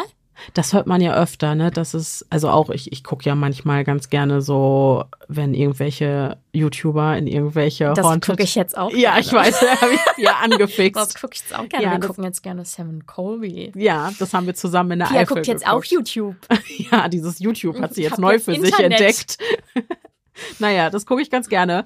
Und die sind ja oft halt in solchen, ja, sag ich mal, äh, Orten, die natürlich auch Gucken dafür. Wir nachher noch eine Folge. Beim Essen können wir machen. Ja, bitte. Ja. Okay. Äh, Entschuldigung. Wir will wieder kleine Jungs anschmachten. Und der ist aber auch süß. Ja, wir sind aber zu alt. Ja, ja, ja, ja, ja. Okay. Ähm, ja. Wo war ich denn jetzt? Auf jeden Fall, diese Hütten, die die da besichtigen, sind natürlich auch äh, bekannt für die Phänomene, die da so passieren. Und dann haben die meistens irgendwelche Tourguides, die erzählen, ja, und hier spukt der und der und der macht das und das. Und das sind super oft solche äh, Entitäten, die sich, die halt Schabernack machen, die sich einen Jux wohl irgendwie angeblich daraus machen, mit den Besuchern, die an der Nase herumzuführen. Sind oft Kinder, ne? Ja, Kindergeister ja. oft, die, äh, ja. die da ähm, spielen ja. wollen auch einfach, ne? Ja.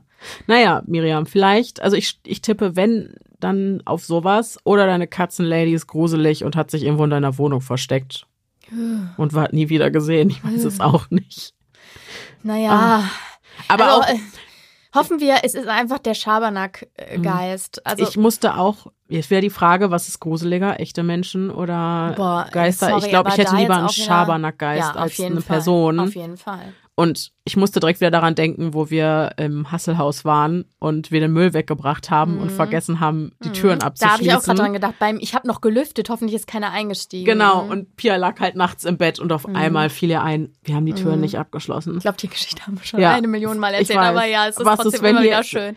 Wenn ihr sich irgendwo einer im Haus Ja. versteckt Ja. und wir wissen es gar Ja. nicht. Genau. Ja. Und was machst du dann? Und dann halt Ah. suchen zu gehen, ist auch so Ja, eine ja. Sache, weil willst du die Person finden, bevor sie dich Absolut. findet? Nee, Eigentlich also auch ich nicht. fühl's, äh, ich fühl's. Ja. Ich fühle Naja, sehr.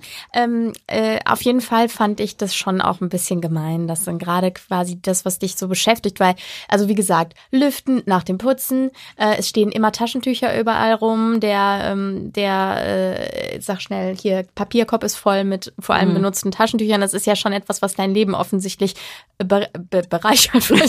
Nein, wahrscheinlich nicht, Entschuldigung.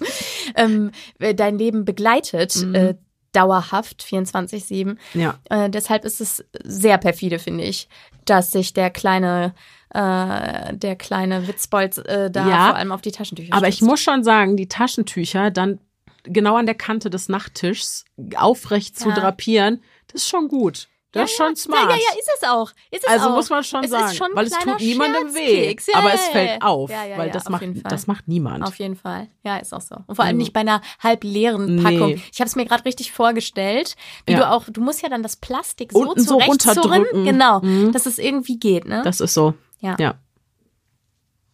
So. Das Okay. war Miriams Geschichte. Vielen Dank. So, die nächste Geschichte trägt den verheißungsvollen Titel Das rote Backsteinhaus und wir haben eine lange, lange Geschichte zu erwarten, liebe Freunde. Uh, ich freue mich. Es sind elf Seiten Von an der Mareike. Zahl. Oh. Mareike hat richtig, richtig Voll einen einen rausgehauen. rausgehauen. Wir tischen heute auf. Danke, Mareike, schon mal an der Stelle. Vielen Dank. Und dann würde ich sagen, geht's direkt los. Meine Geschichte beginnt lange vor meiner Zeit. Sie beginnt Ende des 18. Jahrhunderts mit dem Erbau des Hauses, in welchem ich aufgewachsen bin. Sie beginnt mit einer anderen Generation, längst verstorbenen Personen.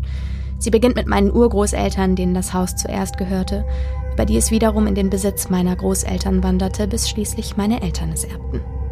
Aufgrund der langen Bestehensgeschichte des Hauses ist es kein Wunder, dass darin Menschen verstorben sind, darunter auch mein Opa und mein Urgroßvater. Über die langen Jahre, die es nun bereits steht, haben sich rund um das Haus viele seltsame Ereignisse angesammelt, von denen ich selbst nur wenig erlebt habe. Trotzdem beginne ich meine Geschichte genau dort.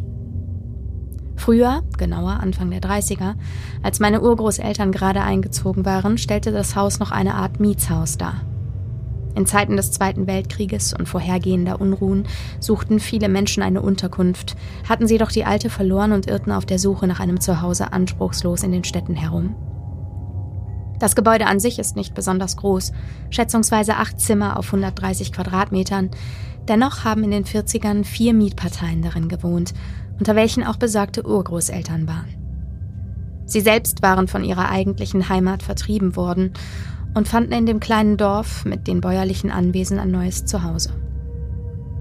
Im Gepäck hatten sie meine Oma als junges Mädchen. Sie wurde 1927 geboren und einen Bruder, der wenig später als Soldat im Krieg fiel. Mir ist aufgrund der Umstände auf der Welt, insbesondere der Ukraine, einfach wichtig, hier einen kleinen Bezug auf die Grauen des Krieges zu nehmen und ängstlich daran zu denken, welche Grausamkeiten stets damit in Verbindung stehen. Noch bis ins späte Alter hat meine Oma nicht nur vom Krieg erzählt, aber auch von den seltsamen Mietern in dem Haus, in dem sie aufwuchs, berichtet. Sicherlich liegt dies auch an dem seltsamen Umstand des Zusammenwohnens, mit fremden Menschen in diesen schrecklichen Zeiten, in denen man niemandem trauen konnte, auf engstem Raum zusammen. Außerdem wechselten die Mieter wohl recht häufig und schnell. Manche wurden in die Armee eingezogen, andere verschwanden einfach, wieder andere gingen freiwillig. Da war zum einen ein junger Mann, der niemals vor der Dämmerung das Zimmer verließ. Obwohl meine Oma mit ihren Eltern direkt im angrenzenden Zimmer lebte, hörte und sah man ihn nie, außer ab und zu, wenn die Dunkelheit bereits eingezogen war. Aber es stank gewaltig aus seinem Raum, wie meine Oma stets betonte. Zudem habe sie als Kind immer eine Angst vor ihm verspürt, die sie nicht ganz nachvollziehen konnte. Später, es war Anfang der 50er, die meisten Mieter waren bereits ausgezogen und meine Eltern hatten das Haus für sich gekauft, war nur noch der Mann übrig. Man wollte ihn nicht derart unhöflich herauswerfen, aber als er aufhörte, die Miete zu zahlen und der Gestank immer weiter zunahm, drohte ihm mein Opa doch mit einem Herauswurf. Der Streit zog sich Monate, doch als meine Großeltern den Herrn einige Wochen am Stück nicht gesehen hatten, was beinahe unmöglich war, weil man sich einen Eingang teilte, brachen sie die Tür zu seinen Räumen auf. Was sie darin fanden, überzeugte sie nur noch mehr davon, dass mit dem Mann etwas ganz und gar nicht gestimmt hatte. Beide Räume waren voll mit alten Kartoffeln und Kartoffelschalen. Das war das Einzige, was sich darin außer einigen Kleidungsstücken befand. Keine Möbel, keine Gegenstände.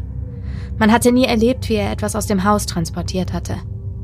Sie sahen ihn niemals wieder. Abgesehen von diesem netten Zeitgenossen bewohnte das Haus in den 40ern noch eine alte Bäuerin, die ebenfalls vor dem Krieg geflüchtet war. Sie war allen Mietern, welche zeitweise in dem Haus lebten, sehr unheimlich. Einige zogen sogar wegen ihr aus. Als junges Mädchen bedrohte sie meine Oma oft und sagte zu ihr komisches Zeug, an das sich meine Großmutter später aber leider nicht mehr erinnern konnte. Sie wusste nur noch, dass sie unglaubliche Angst vor ihr hatte und ihr so oft wie möglich aus dem Weg ging, selbst als sie bereits so gut wie erwachsen war. Man sagte der Frau nach, sich mit dem Okkulten zu beschäftigen und das siebte Buch Mose zu besitzen, in welchem Zaubersprüche und Rituale stehen. Heute ist das Buch, wie ich nach Recherchen herausgefunden habe, vor allem in Besitz von Satanisten, ansonsten aber kaum aufzutreiben. Meine Oma wusste allerlei schauerliche Geschichten darüber zu erzählen. Wie wahr und glaubwürdig sie sind, kann ich aber heute natürlich nicht mehr bewerten. Nach dem Tod der Bäuerin versuchte man das Buch zu verbrennen, aber es funktionierte nicht. Das Buch brannte nicht. Mein Urgroßvater soll es dann irgendwo vergraben haben. Hierzu muss ich sagen, dass meine Oma im späteren Alter ungern darüber sprach und erst nach mehrmaligem Nachfragen Antworten gegeben hat. Vieles habe ich mir daher von meinem Vater nacherzählen lassen. Vielleicht waren es auch nur Gerüchte, die sich nun mal um eine gruselige alte Frau bilden konnten. Sie verstarb in den letzten Tagen des Weltkrieges im Haus.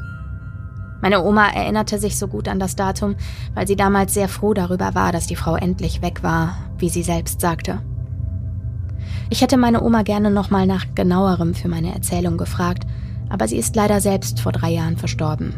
Übrigens nicht im Haus, das wollte sie selbst auch nie. Heute, es wurde mehrfach renoviert, sieht man dem Backsteingebäude mit den roten Steinen die seltsamen Ereignisse, welche sich daran abgespielt haben, nicht mehr direkt an. Das heißt aber nicht, dass sie mit der schöneren Fassade einfach verschwunden sind. Und hier beginnt meine Geschichte. Ich bin der Nachzügler in meiner Familie, meine Brüder sind beide an die 15 Jahre älter als ich, weswegen natürlich auch meine Oma schon recht alt war, die immer noch mit uns in dem Haus lebte. Sie bewohnte einen Teil der unteren Etage, meinen Eltern gehörte die obere. Zum besseren Verständnis. Das Haus verfügt über zwei Etagen, auf der oberen einen ehemaligen Dachboden, Abstellkammer, dann mein späteres Schlafzimmer, ein kleines Durchgangszimmer und das Schlafzimmer meiner Eltern. Auf der unteren Etage lag alles Übrige. Als ich klein war, teilten sich meine Brüder ein Zimmer, das ich bis heute als den gruseligsten Ort auf dieser Welt für mich bezeichnen würde. Irgendetwas an diesem Raum ist einfach dunkel. Ich kann es nicht anders beschreiben. Aber nicht nur mir ging es so. Dabei war der Raum wirklich schön. Früher ein Dachboden oder eher eine Art Abstellkammer gewesen, hatte mein Vater ihn ausgebaut und bewohnbar gemacht. Mit dunklen, hübschen Holzbalken und Holzlamellen an den Dachschrägen. Wenn die Sonne unterging, wurde der ganze Raum immer in ein goldenes Licht getaucht. Etwas, das ich davor und danach nie wieder irgendwo in dieser Intensität gesehen hatte. Soweit so gut. Jedenfalls wohnten meine Brüder zusammen in dem Raum. Selbst als sie bereits Teenager waren, weigerten sie sich alleine darin zu schlafen. Das mag lächerlich klingen, aber wenn einer auf Partys war, schlief der andere unten auf der Couch im Wohnzimmer. Bloß nie alleine in dem Zimmer. Sie berichteten von unheimlichen Ereignissen, auch als sie schon fast erwachsen waren. Fenster, die sich öffneten, obwohl der Fensterriegel nach unten gedrückt war, seltsame Lichter, all sowas. Als die beiden zur Armee gingen und auszogen, bekam ich den Raum. Wie gesagt, war es ja auch ein schönes Zimmer, groß und wirklich gemütlich, und tagsüber konnte man darin die schönste Zeit verbringen. Bloß nachts wurde es über alle Maßen gruselig. Zu allem Überfluss und zu den verwinkelten Ecken hinzukommend hatte mein Vater beim Ausbau des Raumes Wandschränke unter den Dachschrägen eingebaut, die etwa hüfthoch waren und innen absolut dunkel. Wenn man hineinleuchtete, konnte man das rote Mauerwerk des Hauses am anderen Ende sehen. Darin wurde alles gelagert, für das man keine Verwendung hatte und das man auch eigentlich nie wieder verwenden wollte. Es verstaubte und verrottete darin, und die Wandschränke wurden nur noch sehr selten geöffnet. Ich meinerseits schob irgendwann Möbel davor, weil sie mich so gruselten. Nur ein einziger Wandschrank lag noch frei, weil sich dieser direkt neben meinem Schreibtisch, der eigentlich nur eine zwischen zwei Wänden eingefasste Tischplatte war, befand. Er hatte oben eine kleine Öffnung, an welcher man die Tür öffnete und durch die man in den Schrank sehen konnte. Ich weigerte mich in dem Zimmer zu schlafen und tat das nur, wenn Freundinnen bei mir übernachteten. Und selbst diese berichteten von einem seltsamen Gefühl, weswegen wir meistens im Wohnzimmer schliefen. Ich selbst hatte nur zwei konkrete seltsame Ereignisse in dem Raum, aber mich beschlich, sobald es dunkel wurde, immer so ein ungutes Gefühl, dass ich alle paar Minuten aufschreckte und mich paranoid umdrehte, blieb ich doch mal länger im Zimmer, um zum Beispiel zu zeichnen. Immer hatte ich das Gefühl, durch den Wandschrank würden mich Augen beobachten. Einmal, ich war vielleicht zwölf, saß ich bis in die späten Abendstunden an meinem Schreibtisch und malte an einem Bild, das ich unbedingt zu Ende bringen wollte. Ich weiß es bis heute. Es sollte ein Porträt meiner damaligen Lieblingssängerin werden, und ich malte gerade hingebungsvoll an den Augen, als ich einen silbrigen Schein auf meinem Bild erkannte. Mondschein, so sah es aus. Ich freute mich. An sich liebte ich die Nacht über alles, hatte als Kind viele Stunden damit verbracht, aus den Fenstern in den sternenbesetzten Nachthimmel zu starren, weswegen ich vermutete, dass wieder Vollmond war.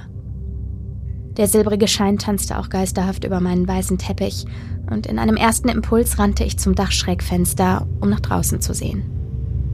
Aber da war kein Mond, da waren nicht einmal Sterne, die Nacht war wolkenverhangen. Ich drehte mich wieder um, wo das Licht noch immer meinen Teppich und den Schreibtisch anschien, und ich konnte beim nun genaueren Hinsehen beim besten Willen nicht sagen, wo es seine Quelle hatte. Ich raste zum zweiten Fenster, das gegenüber von dem anderen lag, und überprüfte, ob das Licht von daher stammte. Ich drehte mich in alle Richtungen, ängstlich und doch auch fasziniert, aber dieser silbrige Schein hatte einfach keinen Anfang. Um ihn herum lag alles in Dunkelheit gehüllt, die sich nur für den silbrigen Fleck zu teilen schien. Ich hatte bis dato nur die kleine Schreibtischlampe angehabt. Nun schaltete ich das Deckenlicht schnell an. Kein silbriges Licht. Deckenlampe wieder aus. Das Licht war weg. Nach diesem Tag achtete ich penibel genau darauf, spätestens um 22 Uhr in meinem Schlafzimmer zu sein. Dieses war nämlich ein Extraraum auch auf dieser Etage. Für das zweite Ereignis habe ich sogar eine Zeugin, die ich vor dem Verfassen dieser Zeilen sogar nochmals darauf angesprochen habe, um mich zu versichern, dass ich mich nicht falsch an die Sache erinnerte. Aber sie bestätigte mir meine Erinnerungen. Das Ganze ist noch gar nicht so lange her, vielleicht zwei Jahre, als ich mit meinem Freund und meiner besten Freundin auf der Couch unter dem Dachschrägenfenster lag und wir Fernsehen schauten. Plötzlich tauchten über dem Fenster an der holzverkleideten Dachschräge grüne und blaue Lichter auf. Ein bisschen wie diese bunten LED-Lichterketten, die man kennt. Meine Freundin fragte uns sofort, ob wir das auch sahen. Ich bestätigte es. Mein Freund hatte am Handy gehangen und bekam die Situation erst später mit. Ich schaltete sofort den Fernseher aus, aber die Lichter blieben.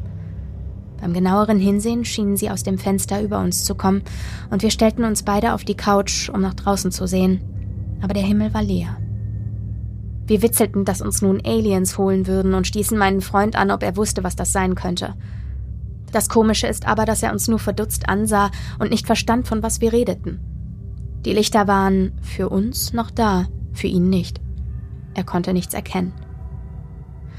Ich schaltete das große Licht an und sie waren wie bei dem silbrigen Schein verschwunden, als ich es wieder ausmachte. Meine Freundin und ich rätseln bis heute, was genau das gewesen sein könnte, da auch kein Flugzeug am Himmel zu sehen war. Mein Freund tut es bis heute als bloße Einbildung oder einen technischen Defekt des Fernsehers ab. Aber dann hätte er es ja auch sehen können, oder? Das war nur ein kleiner Exkurs, denn der Witz ist, dass es heute eigentlich um etwas ganz anderes gehen soll. Eine Geschichte, die mich bis heute zutiefst auch in meinem Glauben geprägt hat.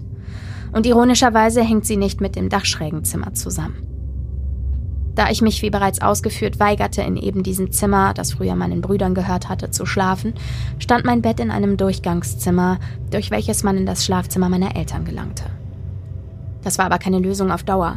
Vor allem, wenn man älter wird und zwangsläufig einen Freund findet, was dazu führte, dass meine Eltern die kleine Abstellkammer neben dem Zimmer für mich herrichteten. Auch sie hatte Dachschrägen, war mit dem weißen Teppich, der grünen Wand und dem Bett, das direkt an die Schrägen angepasst worden war, an sich super gemütlich. Ich freute mich riesig.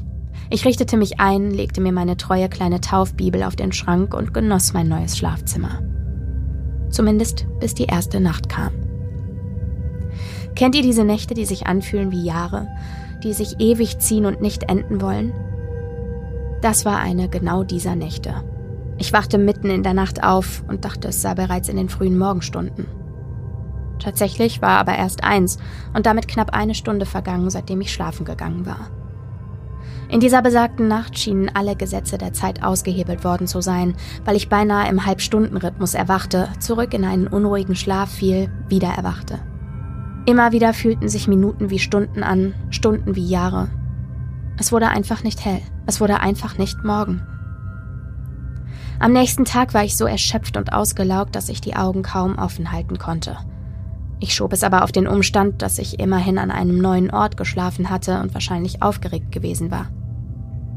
Auch wenn ich damals mit 16 Jahren sicher kein kleines Kind, das Angst vor dem Unbekannten hatte, mehr war und ich sonst immer einen sehr tiefen Schlaf hatte. Aber die Nächte wurden nicht besser, nur immer schlimmer. Mindestens zwei Wochen lang zog sich das mit dem halbstündigen Aufwachen so. In besonders schlimmen Nächten oder wenn am nächsten Tag eine Prüfung anstand, zog ich ins Wohnzimmer um, um zumindest etwas Schlaf zu erhaschen.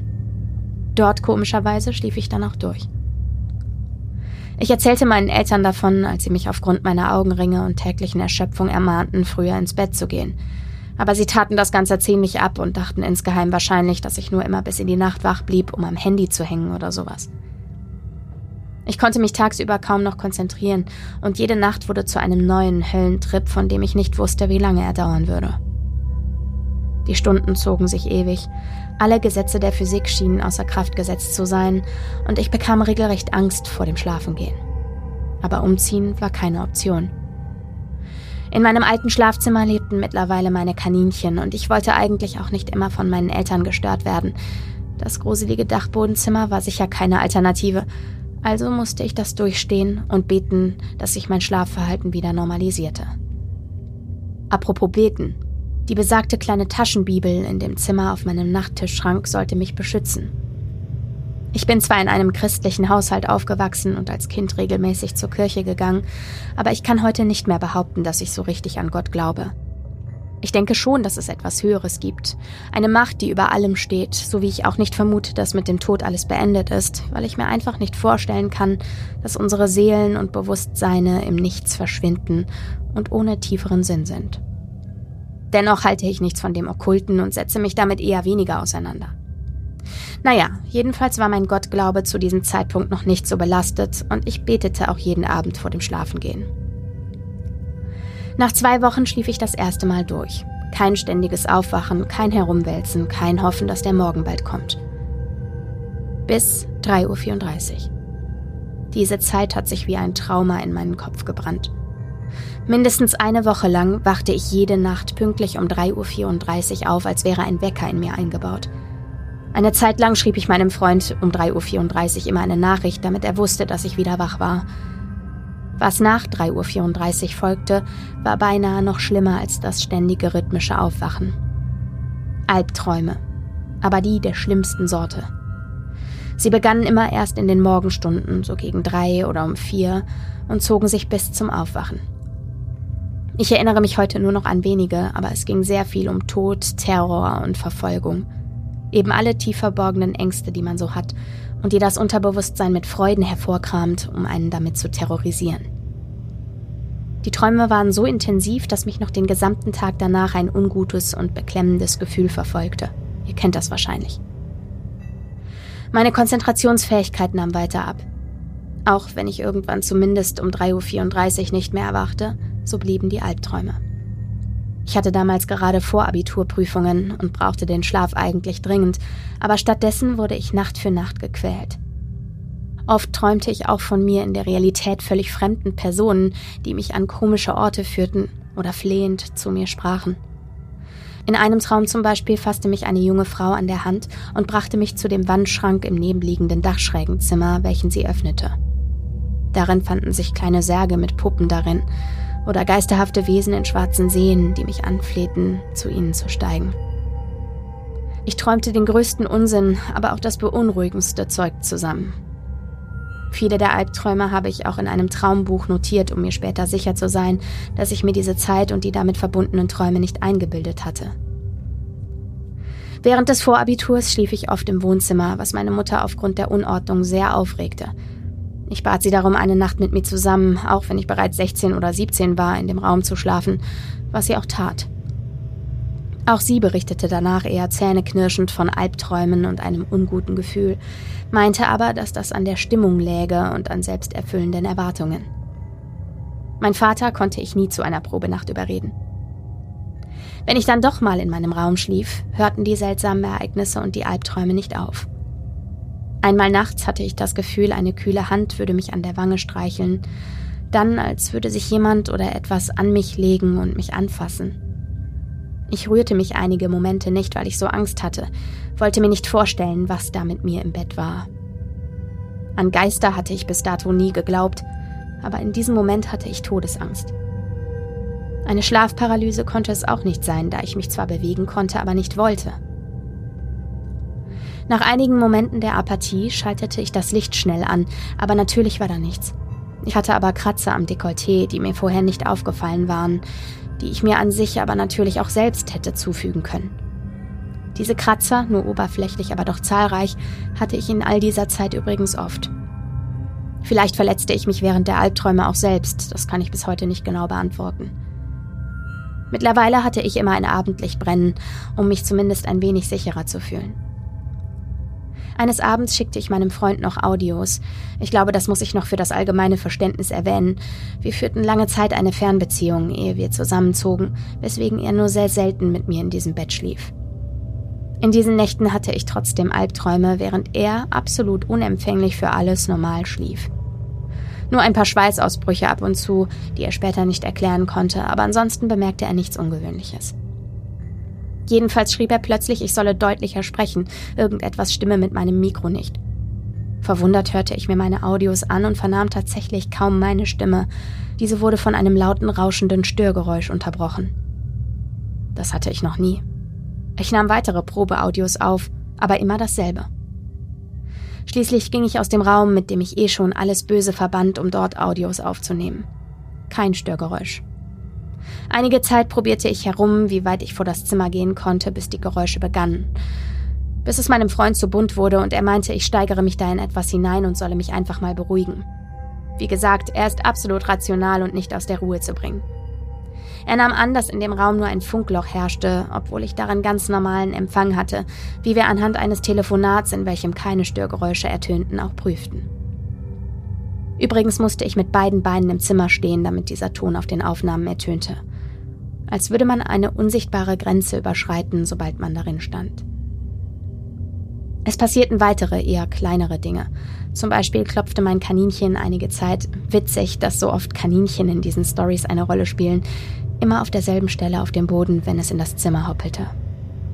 Dies tun Kaninchen ja, um Gefahr anzuzeigen und andere Tiere zu warnen. Danach rannte es immer aus dem Raum, nicht, dass mich das noch wunderte. Aber dann kam die alles verändernde Nacht. Die wohl seltsamste in meinem Leben. Klingt dramatisch, war es damals für mich auch. In dieser Nacht fiel alles Schlimme am Zimmer zusammen. Das halbstündige Aufwachen, die Albträume, die dieses Mal schon sehr früh einsetzten, geisterhafte Berührungen. Ich stand kurz vor einem Nervenzusammenbruch und das war noch untertrieben. Ich war völlig am Ende, konnte nicht glauben, dass ich mich dermaßen in die Sache reinsteigerte und physisch so labil war. Ich wollte den Raum, so lächerlich das auch klingt, nach den Torturen der letzten Monate aber auch nicht gewinnen lassen. Also betete ich ganz laut zu Gott, bat ihn um Beistand und Schutz vor dem, was auch immer mich hier quälte, und wenn es mein eigener Verstand war. Und als ich die Augen aufschlug, seilte sich just in dem Moment eine dicke Hausspinne am Dachschrägenfenster nach unten. Dieses lag genau über dem Bettende und da, wo meine Füße ruhten, und von Ekel gepackt sprang ich aus dem Bett und entsorgte die Spinne mittels eines Taschentuchs aus dem Fenster. Natürlich hätte das auch nur zufällig mit dem Gebet zusammenfallen können, aber ich war so aufgebracht, dass ich meine Bibel nahm und eine Seite aufschlug. Mein Vater hatte mir einmal gesagt, ich solle immer, wenn ich nicht weiter wusste, die Bibel um Rat fragen und an einer beliebigen Stelle aufschlagen. Aber natürlich landete meine Finger auf Zeilen, die von düsteren Mächten sprachen, von Ungläubigen, die Gott nicht ehrten. Ich habe mir das, um ehrlich zu sein, nicht genau durchgelesen, weil ich genug hatte. Ich packte die Bibel kurzerhand und warf sie aus dem Zimmer. Also nicht ganz so brutal. Ich legte sie bei meinen Hasen aufs Gehege. Und was soll ich sagen? Die Albträume kehrten ab dieser Nacht nie wieder. Auch die geisterhaften Berührungen und Kratzer hörten auf. Es passierte absolut gar nichts mehr. Von einem auf den anderen Moment wurde das Zimmer zu meinem allerliebsten Ort auf dieser Welt. Das mag seltsam anmuten, wo ich doch so eine schlimme Zeit in diesem Raum erlebt hatte, aber ich kann es mir auch nicht ganz erklären. Danach hatte ich wunderbare, aufregende Träume in den Nächten. So intensiv wie in den folgenden zwei Jahren hatte ich und würde ich wohl nie wieder träumen. Mittlerweile wohne ich in einer eigenen Wohnung, in der ich übrigens nie wieder seltsame Ereignisse hatte und träume vielleicht alle drei bis vier Tage, wobei ich mich auch nicht an alles erinnern kann. Aber in diesen zwei Jahren träumte ich jede Nacht das wunderlichste Zeug und konnte mich am nächsten Morgen noch immer bildlich daran erinnern. Mann, habe ich das geliebt. Und Mann, vermisse ich es. Träumen kann eins der schönsten Erlebnisse sein, wie ich finde. Die Bibel habe ich, by the way, nie wieder in den Raum gelegt. Ab und zu hatte ich kurz Lust darauf auszutesten, ob die Albträume wiederkehren würden, aber dann siegte doch mein Respekt vor dem, was vielleicht in diesem Raum lag. Und scheinbar seine gewaltigen Probleme mit Gott hatte. Ich hatte sie übrigens noch an vielen Orten mit, in Urlauben und bei Freunden, aber nie traten die Ereignisse wie in diesem Zimmer auf. Bis heute frage ich mich, ob alles von dem, was in diesem Raum vorgefallen ist, nur meiner Fantasie und meiner panischen Angst vor dem Zimmer entsprungen ist. Ganz ehrlich, ich weiß es nicht. Und auch ehrlich, vielleicht möchte ich es auch nicht wissen. So bleibt für mich immer noch ein Schlupfloch, um mich selbst zu beruhigen und mir zu sagen, dass es so etwas wie böse Kräfte nicht gibt. Und noch heute denke ich mit einem zwiegespaltenen Gefühl an mein Schlafzimmer zurück. Es war einerseits der schönste und gemütlichste Raum auf dieser Welt, andererseits das furchterregendste, das ich jemals erleben musste. Und bis heute habe ich auch so meine Probleme mit Gott. Nicht nur wegen der Sache mit der Bibel und dem Raum, aber auch deswegen. Ich weiß, dass meine Geschichte vielleicht etwas konfus und durcheinander war und teilweise sicher unglaubwürdig anmutet, aber ich hoffe trotzdem, sie war nicht zum Langweilen öde oder dass ihr mir glaubt, wenn ich schwöre, dass nichts davon ausgedacht ist. Danke fürs Durchlesen und für den tollen, spannenden Podcast. Grüße auch an alle Leidensgenossen und Genossinnen, die komische Erlebnisse hatten und haben. Eure Mareike. PS. Meine Eltern erlebten auch viele seltsame Sachen im Haus. Schritte auf der Treppe, obwohl dort niemand war, Schatten an den Wänden, die zu nichts Materiellem gehörten und rufende Stimmen. Und natürlich der Klassiker. Dinge, die verschwinden und entweder nie wieder oder an höchst seltsamen Orten wieder auftauchen. Wie auch immer. Vielleicht möchte ich auch gar nicht alles wissen. Vor allem nicht, was in diesem Haus so vor sich geht. Gott ist tot. Ich will ja nichts sagen, ne? Wow. Halleluja. Wow, wow, wow. Das Ja. war wieder, also, Das war richtig Ah, toll. das Danke war so für toll diese tolle Auch- Geschichte zu dieser super besinnlichen Zeit und es war super cozy. Ja, es und wie viel Zeit du dir ja, auch ehrlich, genommen ey. hast, das runterzuschreiben. Wahnsinn. Also erstmal da auf jeden Fall voll unsere Wertschätzung. Ja. Das ist nicht selbstverständlich. Wir sind wahnsinnig dankbar. Absolut. Und es war uns ein absolutes Fest, diese Geschichte hier lesen zu dürfen. Wirklich. Du hast uns entführt und du hast mich Ja. auch mit in dieses Haus genommen. Total. Und auch, ich fand es so schön, dass du auch was zu der Vorgeschichte mit reingenommen hast, ähm, hier mit dem Kartoffelkönig und Das den. Irrlichtern und Mhm. so. Und da musste ich direkt daran denken, ich musste auch wieder an Nina denken und Mhm. es scheint ja so Spots auf dieser Mhm. Erde zu geben und Gemäuer und da haben wir auch in der Eifel drüber gesprochen, Mhm. als wir unsere Gruselphase hatten. Ähm, die andauert. die, andauert, ja, Okay. dass sich das so ein bisschen summiert. Ja. Durch die Kriegszeit hat Ja. dieses Gebäude viel Leid gesehen. Ja. Das heißt, ne, und dann hast du da Menschen, die von diesem Leid noch weiterhin fortlaufend betroffen sind und dann geht das immer weiter, immer weiter und diese Energie. diese diese ähm, Orte werden immer mehr mit negativer Energie Genau. aufgeladen. Und dann kommen da auch noch ziehen da neue Leute ein und die haben dann Angst aufgrund dieser unbehaglichen Atmosphäre da drin. Und dann spielt wieder diese Angst dieser neuen Bewohner da mit rein. Und das wird immer mehr und immer mehr und immer mehr. Und ähm, genau ich glaube das, das, das ist wie so ein Hotspot einfach. Das ist Wobei super es ja auch sein kann, also ich meine, die, die Erscheinungen, die die Eltern haben, Mm, sind ja eher poltergeistige Erscheinungen. mm, Ähm, das, was unser Hörerherz hier berichtet hat, selber, ist ja etwas, was offensichtlich mit der Bibel zu tun hatte.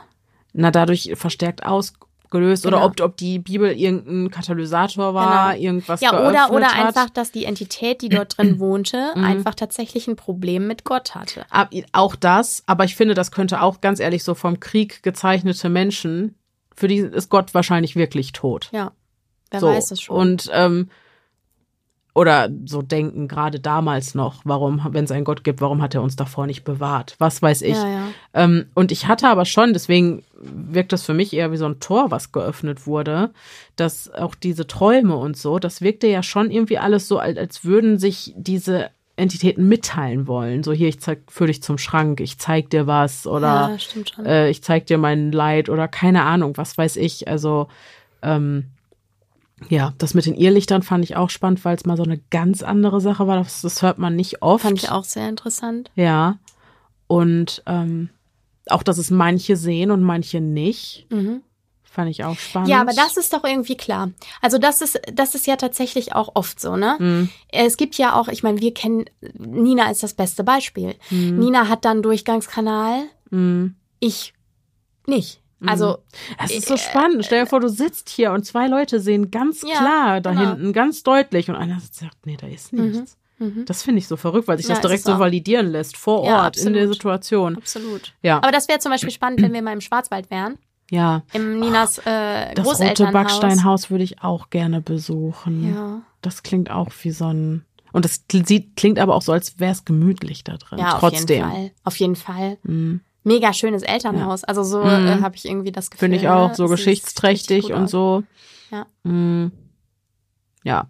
Und Gott sei Dank hat es aufgehört, nachdem du dann die Bibel losgeworden bist. Spannend fand ich auch, hier äh, wurde auch wieder über das siebte Buch Moses berichtet, Mhm. was ich ja immer noch mal bestellen wollte, weil wir haben schon öfter davon gehört und ich Mhm. wollte mal wissen, was es damit auf sich hat. Mhm. Vielleicht muss ich das noch nachholen. Ja, mach das nochmal. Es macht, sich- macht sich doch gut in deinem Bücherregal. Eben, so aus Ne? so rein So ein frischer Druck, da ist so, jetzt auch nichts dran. Also Genau, niegelnagel Ja. neu äh, bestellt. Also Genau. was soll damit sein, ne?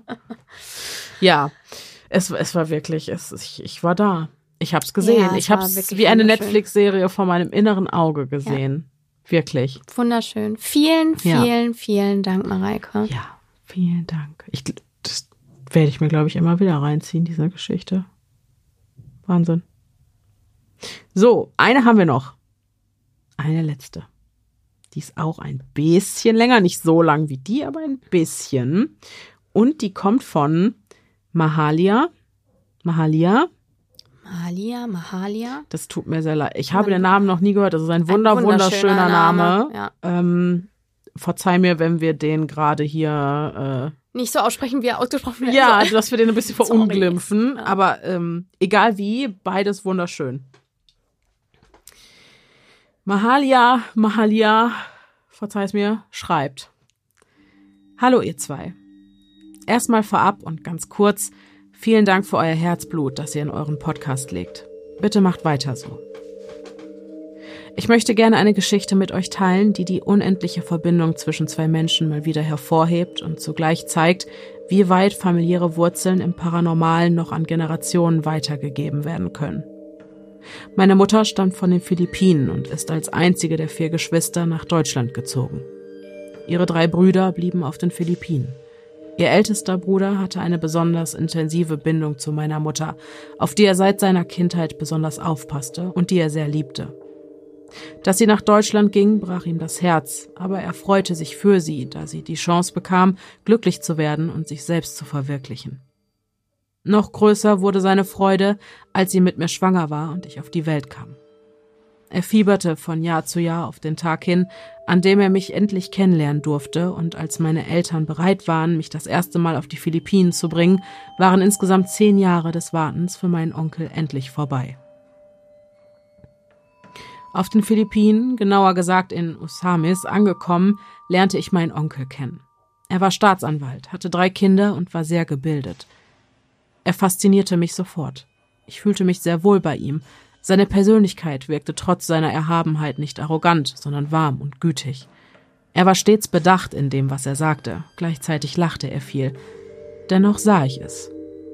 Ich war erst zehn, aber ich sah, dass ihn eine besondere Schwere begleitete. Ich konnte es nicht zuordnen, hatte noch nie mit derlei Gefühlen zu tun gehabt. Ein paar Tage später waren wir zu einer Familienfeier eingeladen. Nicht unsere Familie, aber Freunde meines Onkels, die ihm sehr nah standen. Dort angekommen musste ich mich erstmal zurechtfinden. Damals, es war das Jahr 1998, konnte noch nicht jeder dort fließend Englisch sprechen, und auch ich war noch lange kein Englischprofi. Aber ich wuselte mich so durch die Menge, als plötzlich ein Mann panisch aufschrie und mit dem Finger auf mich zeigte. Alle Menschen in dem großen Raum hielten inne und sahen mich und den Mann an. Er hatte weit aufgerissene Augen und schrie immer wieder denselben Satz, den ich aus sprachlichen Gründen hier gerade leider nicht mehr wiedergeben kann. Jedenfalls war ich total schockiert. Mehrere Leute bekamen Angst und nahmen Abstand zu mir, und der Mann hörte einfach nicht auf zu brüllen und wild gestikulierend auf mich zu zeigen. Nach einer gefühlten Ewigkeit haben meine Eltern sich den Weg durch die Menschen gebahnt und holten mich aus der Situation. Sie sind mit mir in ein separates Zimmer gegangen, zusammen mit meinem Onkel und der Gastgeberin. Sie unterhielten sich in ihrer Landessprache, und später übersetzte mir meine Mutter alles. Der Mann, der so schrie, war ein Schamane, auf den Philippinen tatsächlich noch sehr verbreitet und ernst genommen, und er sah, dass ich Geister mit mir brachte und diese fest bei mir hielt, so als ob ich Hand in Hand mit ihnen unterwegs sei. Mein Onkel und meine Mutter sahen einander kurz an und nickten, dann erzählte meine Mutter mir weiter, dass ihre Großmutter und noch Generationen vor ihr auf Sikihor besonders bekannte Voodoo-Hexer gewesen seien. Wenn ihr ein wenig googelt, werdet ihr sehen, dass auf dieser Insel bis heute noch vieles der Voodoo-Kultur existiert. Auch wenn es teilweise eher schon zum Gag für Touristen mutiert ist. Aber zurück zur Geschichte. Ich konnte überhaupt nicht verstehen, was er meinte und wollte einfach nur schnell weg von dem Geschehen. Meine Eltern gaben dem sofort nach, und wir verbrachten noch einen schönen Urlaub und eine wunderbare Zeit mit meinem Onkel und seiner Familie. Wir verloren kaum noch ein Wort mehr über das Geschehen und taten es als Humbug ab. Circa ein Jahr später. So einen Traum hatte ich noch nie. Ich sah einen weißen Raum, weißer Boden, weiße Wände, keine Fenster, aber es war sehr hell. Mitten im Raum stand ein Bett, es sah aus wie ein Krankenbett, in dem ein Mann mit dem Rücken zu mir gewandt saß. Ich hatte Angst und zitterte am ganzen Körper. Ich wollte nicht näher kommen, aber das Bett kam einfach auf mich zu. Da drehte es sich und ich sah, wer darin saß. Mein Onkel. Mit weit aufgerissenen Augen und voller Panik, aber er konnte sich nicht bewegen. Er saß so unnatürlich aufrecht und sah so verängstigt aus, aber ich konnte ihm nicht helfen. Plötzlich öffnete er den Mund, aber er konnte nichts sagen. Ich sagte, dass ich ihn nicht verstehen kann, und plötzlich dröhnte es in meinem Kopf. Takot Akko, Takot Akko. I cannot move, I cannot move. Dann wachte ich auf. Ich war schweißgebadet und völlig verwirrt. Ich wartete, bis meine Eltern wach wurden und ging hinüber in deren Schlafzimmer und erzählte meiner Mutter von dem Traum. Ich sagte ihr, dass ich ein sehr beklemmendes und ängstliches Gefühl habe und sie sofort meinen Onkel anrufen soll. Das tat sie zum Glück auch, und als ich ihr Gesicht sah, während sie telefonierte, wusste ich, dass etwas Schlimmes passiert war. Nach dem Telefonat erzählte sie mir, dass sie nicht mit ihrem Bruder sprechen konnte, sondern nur mit seiner Frau. Sie erzählte, dass er in der Nacht einen Schlaganfall erlitten hat und sich weder bewegen noch sprechen kann. Er lag auf der Intensivstation und wurde bereits behandelt, aber mit ihm sprechen konnte bislang noch keiner. Ich war völlig schockiert, aber musste noch eine Sache unbedingt wissen, deshalb fragte ich sie, Mama, was bedeutet denn Takot Akko? Sie sagte, ich habe Angst. Jetzt würde ich euch gerne sagen, dass das das Ende der Geschichte ist. Aber es geht noch weiter. Ein paar Jahre später. Mein Onkel hat sich in der Zwischenzeit weitestgehend erholt, aber konnte seinen Beruf nicht mehr ausführen. Seine innere Größe und Erhabenheit waren auf den Bildern, die wir von ihm bekamen, wie ausgelöscht. Er war nur noch eine Hülle und es brach mir das Herz. Wir wollten ihn auch besuchen, aber er wollte nicht, dass wir ihn so sehen. Wenig später hatte ich wieder einen Traum. Ich stand im Haus meines Onkels. Dasselbe beklemmende Gefühl, aber zusätzlich spürte ich diese unendliche Schwere, die ich einige Jahre zuvor schon ganz peripher in meinem Onkel wahrnahm, als ich ihm das erste Mal begegnete. Nur dieses Mal war sie viel intensiver. Und dann noch diese Trauer. Ich fühlte mich so traurig, es war unerträglich. Ich bemerkte plötzlich, dass ich nicht in meinem Körper war, sondern offenbar in jemand anderem. Ich ging von dem Ort, an dem ich anscheinend in diesen Körper geglitten bin, ein paar Schritte weiter. Also, der Körper ging. Ich hatte keinerlei Kontrolle und war eigentlich nur stiller Beobachter. Offensichtlich befand ich mich an der Eingangstür, die gerade von dem Körper verschlossen wurde. Der Körper ging mühsam die Treppe hoch, legte sich ins Bett und sah an die Decke. Ich konnte hören, wie rechts von mir die Hand des Körpers in einer Schublade kramte, vermutlich ein Nachttisch. Dann schloss der Körper seine Augen. Es wurde schwarz. Und plötzlich zersplitterte Glas, aber richtig, richtig laut. Dann wachte ich auf. Wieder schweißgebadet und völlig verwirrt. Mein Herz raste und ich konnte mir überhaupt nicht erklären, was das war. Aber ich hatte das Gefühl, es wieder unbedingt meiner Mutter erzählen zu müssen, weil ich mich im Haus meines Onkels befand und es wieder mit ihm zu tun haben musste.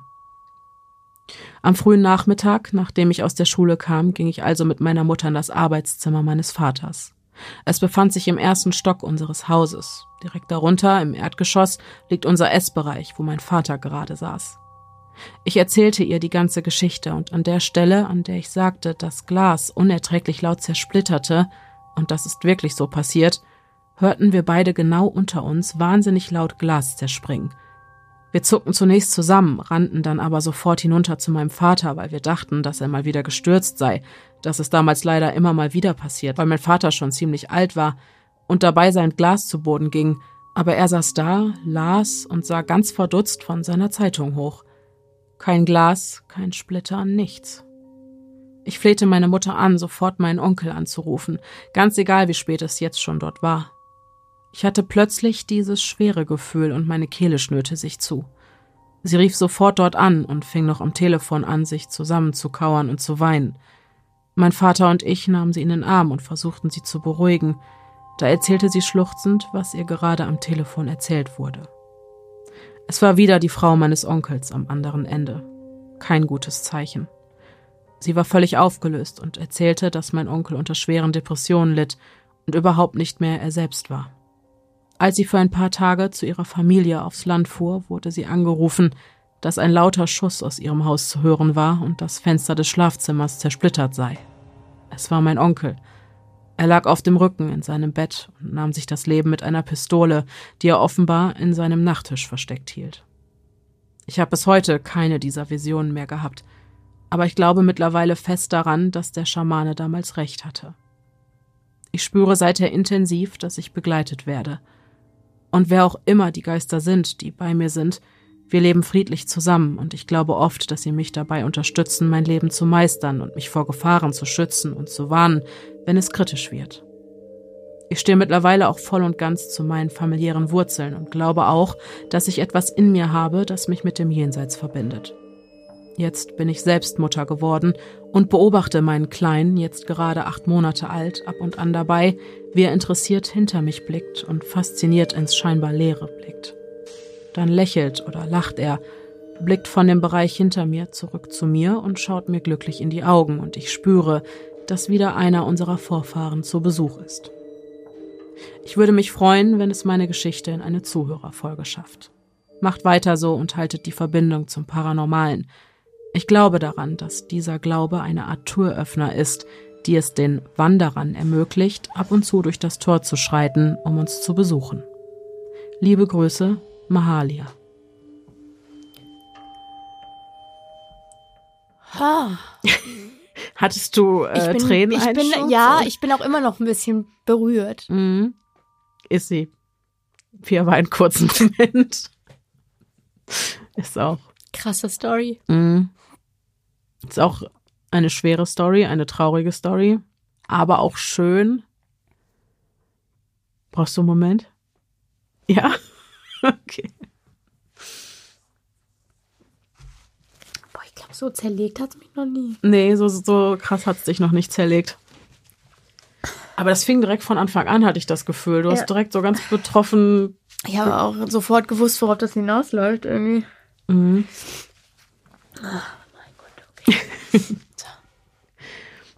Okay, Jo. wir versuchen es nochmal. jo. Krasse Geschichte. Ja, Krasse Geschichte. ganz krass. Also irgendwie auch direkt wahnsinnig berührend, wahnsinnig bewegend. Total. Ähm, es tut mir wahnsinnig leid, dass das Schicksal deinem Onkel so übel mitgespielt hat. Auf jeden Fall. Ähm, ich kann auf jeden Fall verstehen, dass es super schwer ist, nach so einer Sache wie einem Schlaganfall halt wieder auf die Beine zu Ja. kommen. Vor allem, wenn man danach nachhaltig wirklich eingeschränkt ist in seinem Total. alltäglichen Leben und irgendwie Total. seinem Beruf oder so, was für deinen Onkel, das scheint ja einen Großteil seines Lebens ausgemacht zu haben. Da scheint er sich sehr mit identifiziert zu haben. Das war ein Teil seiner Persönlichkeit wahrscheinlich, ne? Ja. Fleißig und hart zu ja, arbeiten. und auch, auch diese innere Größe, von der sie gesprochen hat, ne? ein sehr stolzer Mann. Genau. Ja. Mhm. Und ähm, das tut mir wahnsinnig leid, dass er diesen Schicksalsschlag nicht gut verarbeiten konnte. Auf jeden Fall. Ja. Und äh, ich finde es halt krass so, dass sie als kleines Mädchen mit zehn Jahren schon wahrgenommen hat, dass so eine Schwere in ihm wohnt, obwohl Mhm. sie gleichzeitig davon spricht, dass er halt diese innere Größe ausgestrahlt hat und eigentlich so ein Ja. sehr lebensfroher Mann Ja. gewesen sein muss. Ja, und dass du auch, obwohl du warst so klein und konntest gar nicht, konntest das gar nicht zuordnen, Genau, du konntest gar nichts nicht damit zuordnen. anfangen, du wusstest gar nicht, was das war, aber erstmal nur ein Gefühl. jo. Richtig krass. Ja, Und dann dieser Schamane irgendwie. mhm. das hört man auch öfter. Mhm. Gerade in Kulturen, in denen, sage ich mal, sowas wie Schamanismus oder wo der Glaube noch ein anderer ist, auch in Thailand oder so. Ja. Ähm, es gibt Menschen, die sehen in Leuten Mhm. Dinge, die andere nicht sehen. Ja. Ja, absolut. Ne, Es also- gibt genauso, wie es Menschen gibt, die Dinge sehen, generell, die Mhm. andere nicht sehen. Mhm. Und ich musste so krass an die Story mit Nina und ihrer Oma denken. Ja, Auch. mit warum, Mit warum ich habe hast du mich gerufen, nicht- ja. ich, ich, ich habe dich Genau. gerufen, warum hast du nicht gehört? Genau. Ja, auch Das diese Verbindenheit, äh, Verbundenheit, Verbundenheit zwischen zwei. Menschen, Ja, genau. gerade in einer Familie. Ja, total. Und auch so krass irgendwie, dass ich mich würde mal interessieren, Mahalia, hat deine Mama auch eine Verbindung Mhm. Sie scheint ja nicht, zur Anderswelt also zumindest quasi? so visionsmäßig mit ihrem Bruder, mit ihrem Onkel scheint sie das ja nicht gespürt zu Genau. haben. Das kam ja immer durch dich. Das habe ich mich halt gefragt, Mhm. weil ich finde es halt so krass, dass diese Verbindung zwischen Onkel und Mutter Mhm. in diesem Fall so krass ist Mhm. und dass sich das dann in der Tochter nochmal deutlicher manifestiert. Ja. Also das ist quasi wie so ein, äh, dass, dass, dass äh, die Tochter quasi so eine Art Kanal Mhm. oder sowas geworden ist dafür.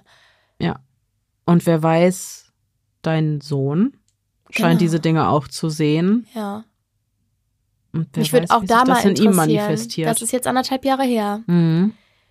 wenn du uns da nochmal updaten möchtest, ob's, äh, also weil dein Sohn wird sich jetzt vielleicht äh, damals acht Monate, vielleicht jetzt so z- knapp über zwei, ja, artikulieren wird er sich noch nicht. Nee. Vielleicht kannst du uns irgendwann mal, wenn er anfängt, sich zu artikulieren, Ja, ähm, mal darüber Ein erzählen.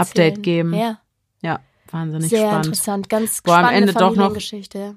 Sehr bewegendes, Absolut, aber auch das passt in die Ende. Weihnachtszeit. Und, Auch, ja, das äh, stimmt. Ja, Kannst du sagen, was es war, was dich da so... ich kann es dir überhaupt Weil das ist ich schwöre, krass. es ist ganz seltsam, Freund. Ich habe es aus dem Augenwinkel gesehen. Ich fing an zu lesen und Pia hatte schon Wasser in den Ich Augen. weiß und es auch war nicht, noch warum. gar nichts passiert. Ich weiß nicht warum. Ich kann es dir nicht sagen. Ich hatte von Anfang Ja. an das Gefühl, die Geschichte killt mich. Mhm. Ähm, ich weiß auch nicht, was das war. Ja. Ich kann es dir überhaupt nicht sagen. Ach ja. Aber war Schön, ey. Super Besonderes. bewegend. Ja, total. Ja. Vielen, vielen Dank für dein Vertrauen. Ja, vielen Dank. Genau. Ja. So, ja. das war das. Ah, Ein ja. guter, oh Gott, Ja. ein guter Abschluss. Da müssen wir jetzt ganz So. viel ähm, äh, Bolognese und Oh, Amaretto ich, ich drauf auch ganz, tun ganz und ich so auf Piers blutendes Herzchen, Nein, das ist ja gar kein. Ach. bewegtes ist, Herzchen. Ja, es ist ja bewegt. Das ist ja schön bewegt. Das ist ja gar nicht, weißt du. Das ist ja kein. Nichts, ja. Ne, ich, kann das nicht beschreiben. Die Geschichte hat mir kein. Es hat mir auch kein schlechtes Gefühl gemacht. Aber auch wie ja gar wahnsinnig, nicht dass du so- im zweiten Traum nicht mal mehr in deinem Körper warst. Das ist halt krass. Wie diese Das ist Astralreisen. alles so krass. Und dann Mhm. bist du im Körper deines Onkels ganz offensichtlich. Ich wusste genau, worauf es hinausläuft. Mhm. Ich wusste genau, worauf es hinausläuft. Und Ja, als dann das Glas auch. klirrte, dann war es irgendwie so klar, Mhm. was da passiert war. Ach Mann. Also Ja. ich habe einfach richtig krasse Gänsehaut. Mhm. Ja. Ich empfehle euch vor allem die allererste Interviewfolge mit Nina, wenn ihr jetzt noch nicht genug habt. Genau. Ganz ähnliche Richtung. Ja. Oder auch du, Ma- Mahalia. Mahali, es tut mir so leid. Du Es kannst mir auch gerne nochmal schreiben, wie man deinen Namen total, Ja, auch ausspricht. das wäre schön, ja. ähm, wenn du, wenn, wenn du Geschichten von einer Person hören willst, vielleicht hast du sie auch schon gehört, aber die vielleicht Ähnliches erfahren hat, manchmal fühlt man sich dann ja nochmal anders verstanden und so oder gesehen, dann genau, hör dir mal die erste Folge, das erste Interview mit Nina. Vielleicht hat sie es auch schon, hat sich Vielleicht auch hast es auch schon gehört, wiedergefunden. ja, genau. So, Gut, Leute. Okay. Das war, finde ich, ich fand, es war eine sehr stimmungsvolle, ja. familiäre. ja, eine sehr intime Folge. sehr intime ich habe das Gefühl, Folge. wir haben uns alle besser kennengelernt. Auf jeden Fall. ja. Danke für alles. Danke für Leute. alles, für euer Vertrauen, für die ganzen Geschichten, die ihr immer Ja. schickt und für die Zeit, die ihr euch nehmt, diese runterzuschreiben. Ja. Das wissen wir wahnsinnig zu schätzen. Total. Ja. Gut. Okay. Gut, wir hoffen, euch hat diese Folge genauso gefallen wie uns und dass wir uns beim nächsten Mal wieder hören. Bis, Bis dahin, dahin, bleibt bleibt sicher. sicher, es ist gefährlich da draußen.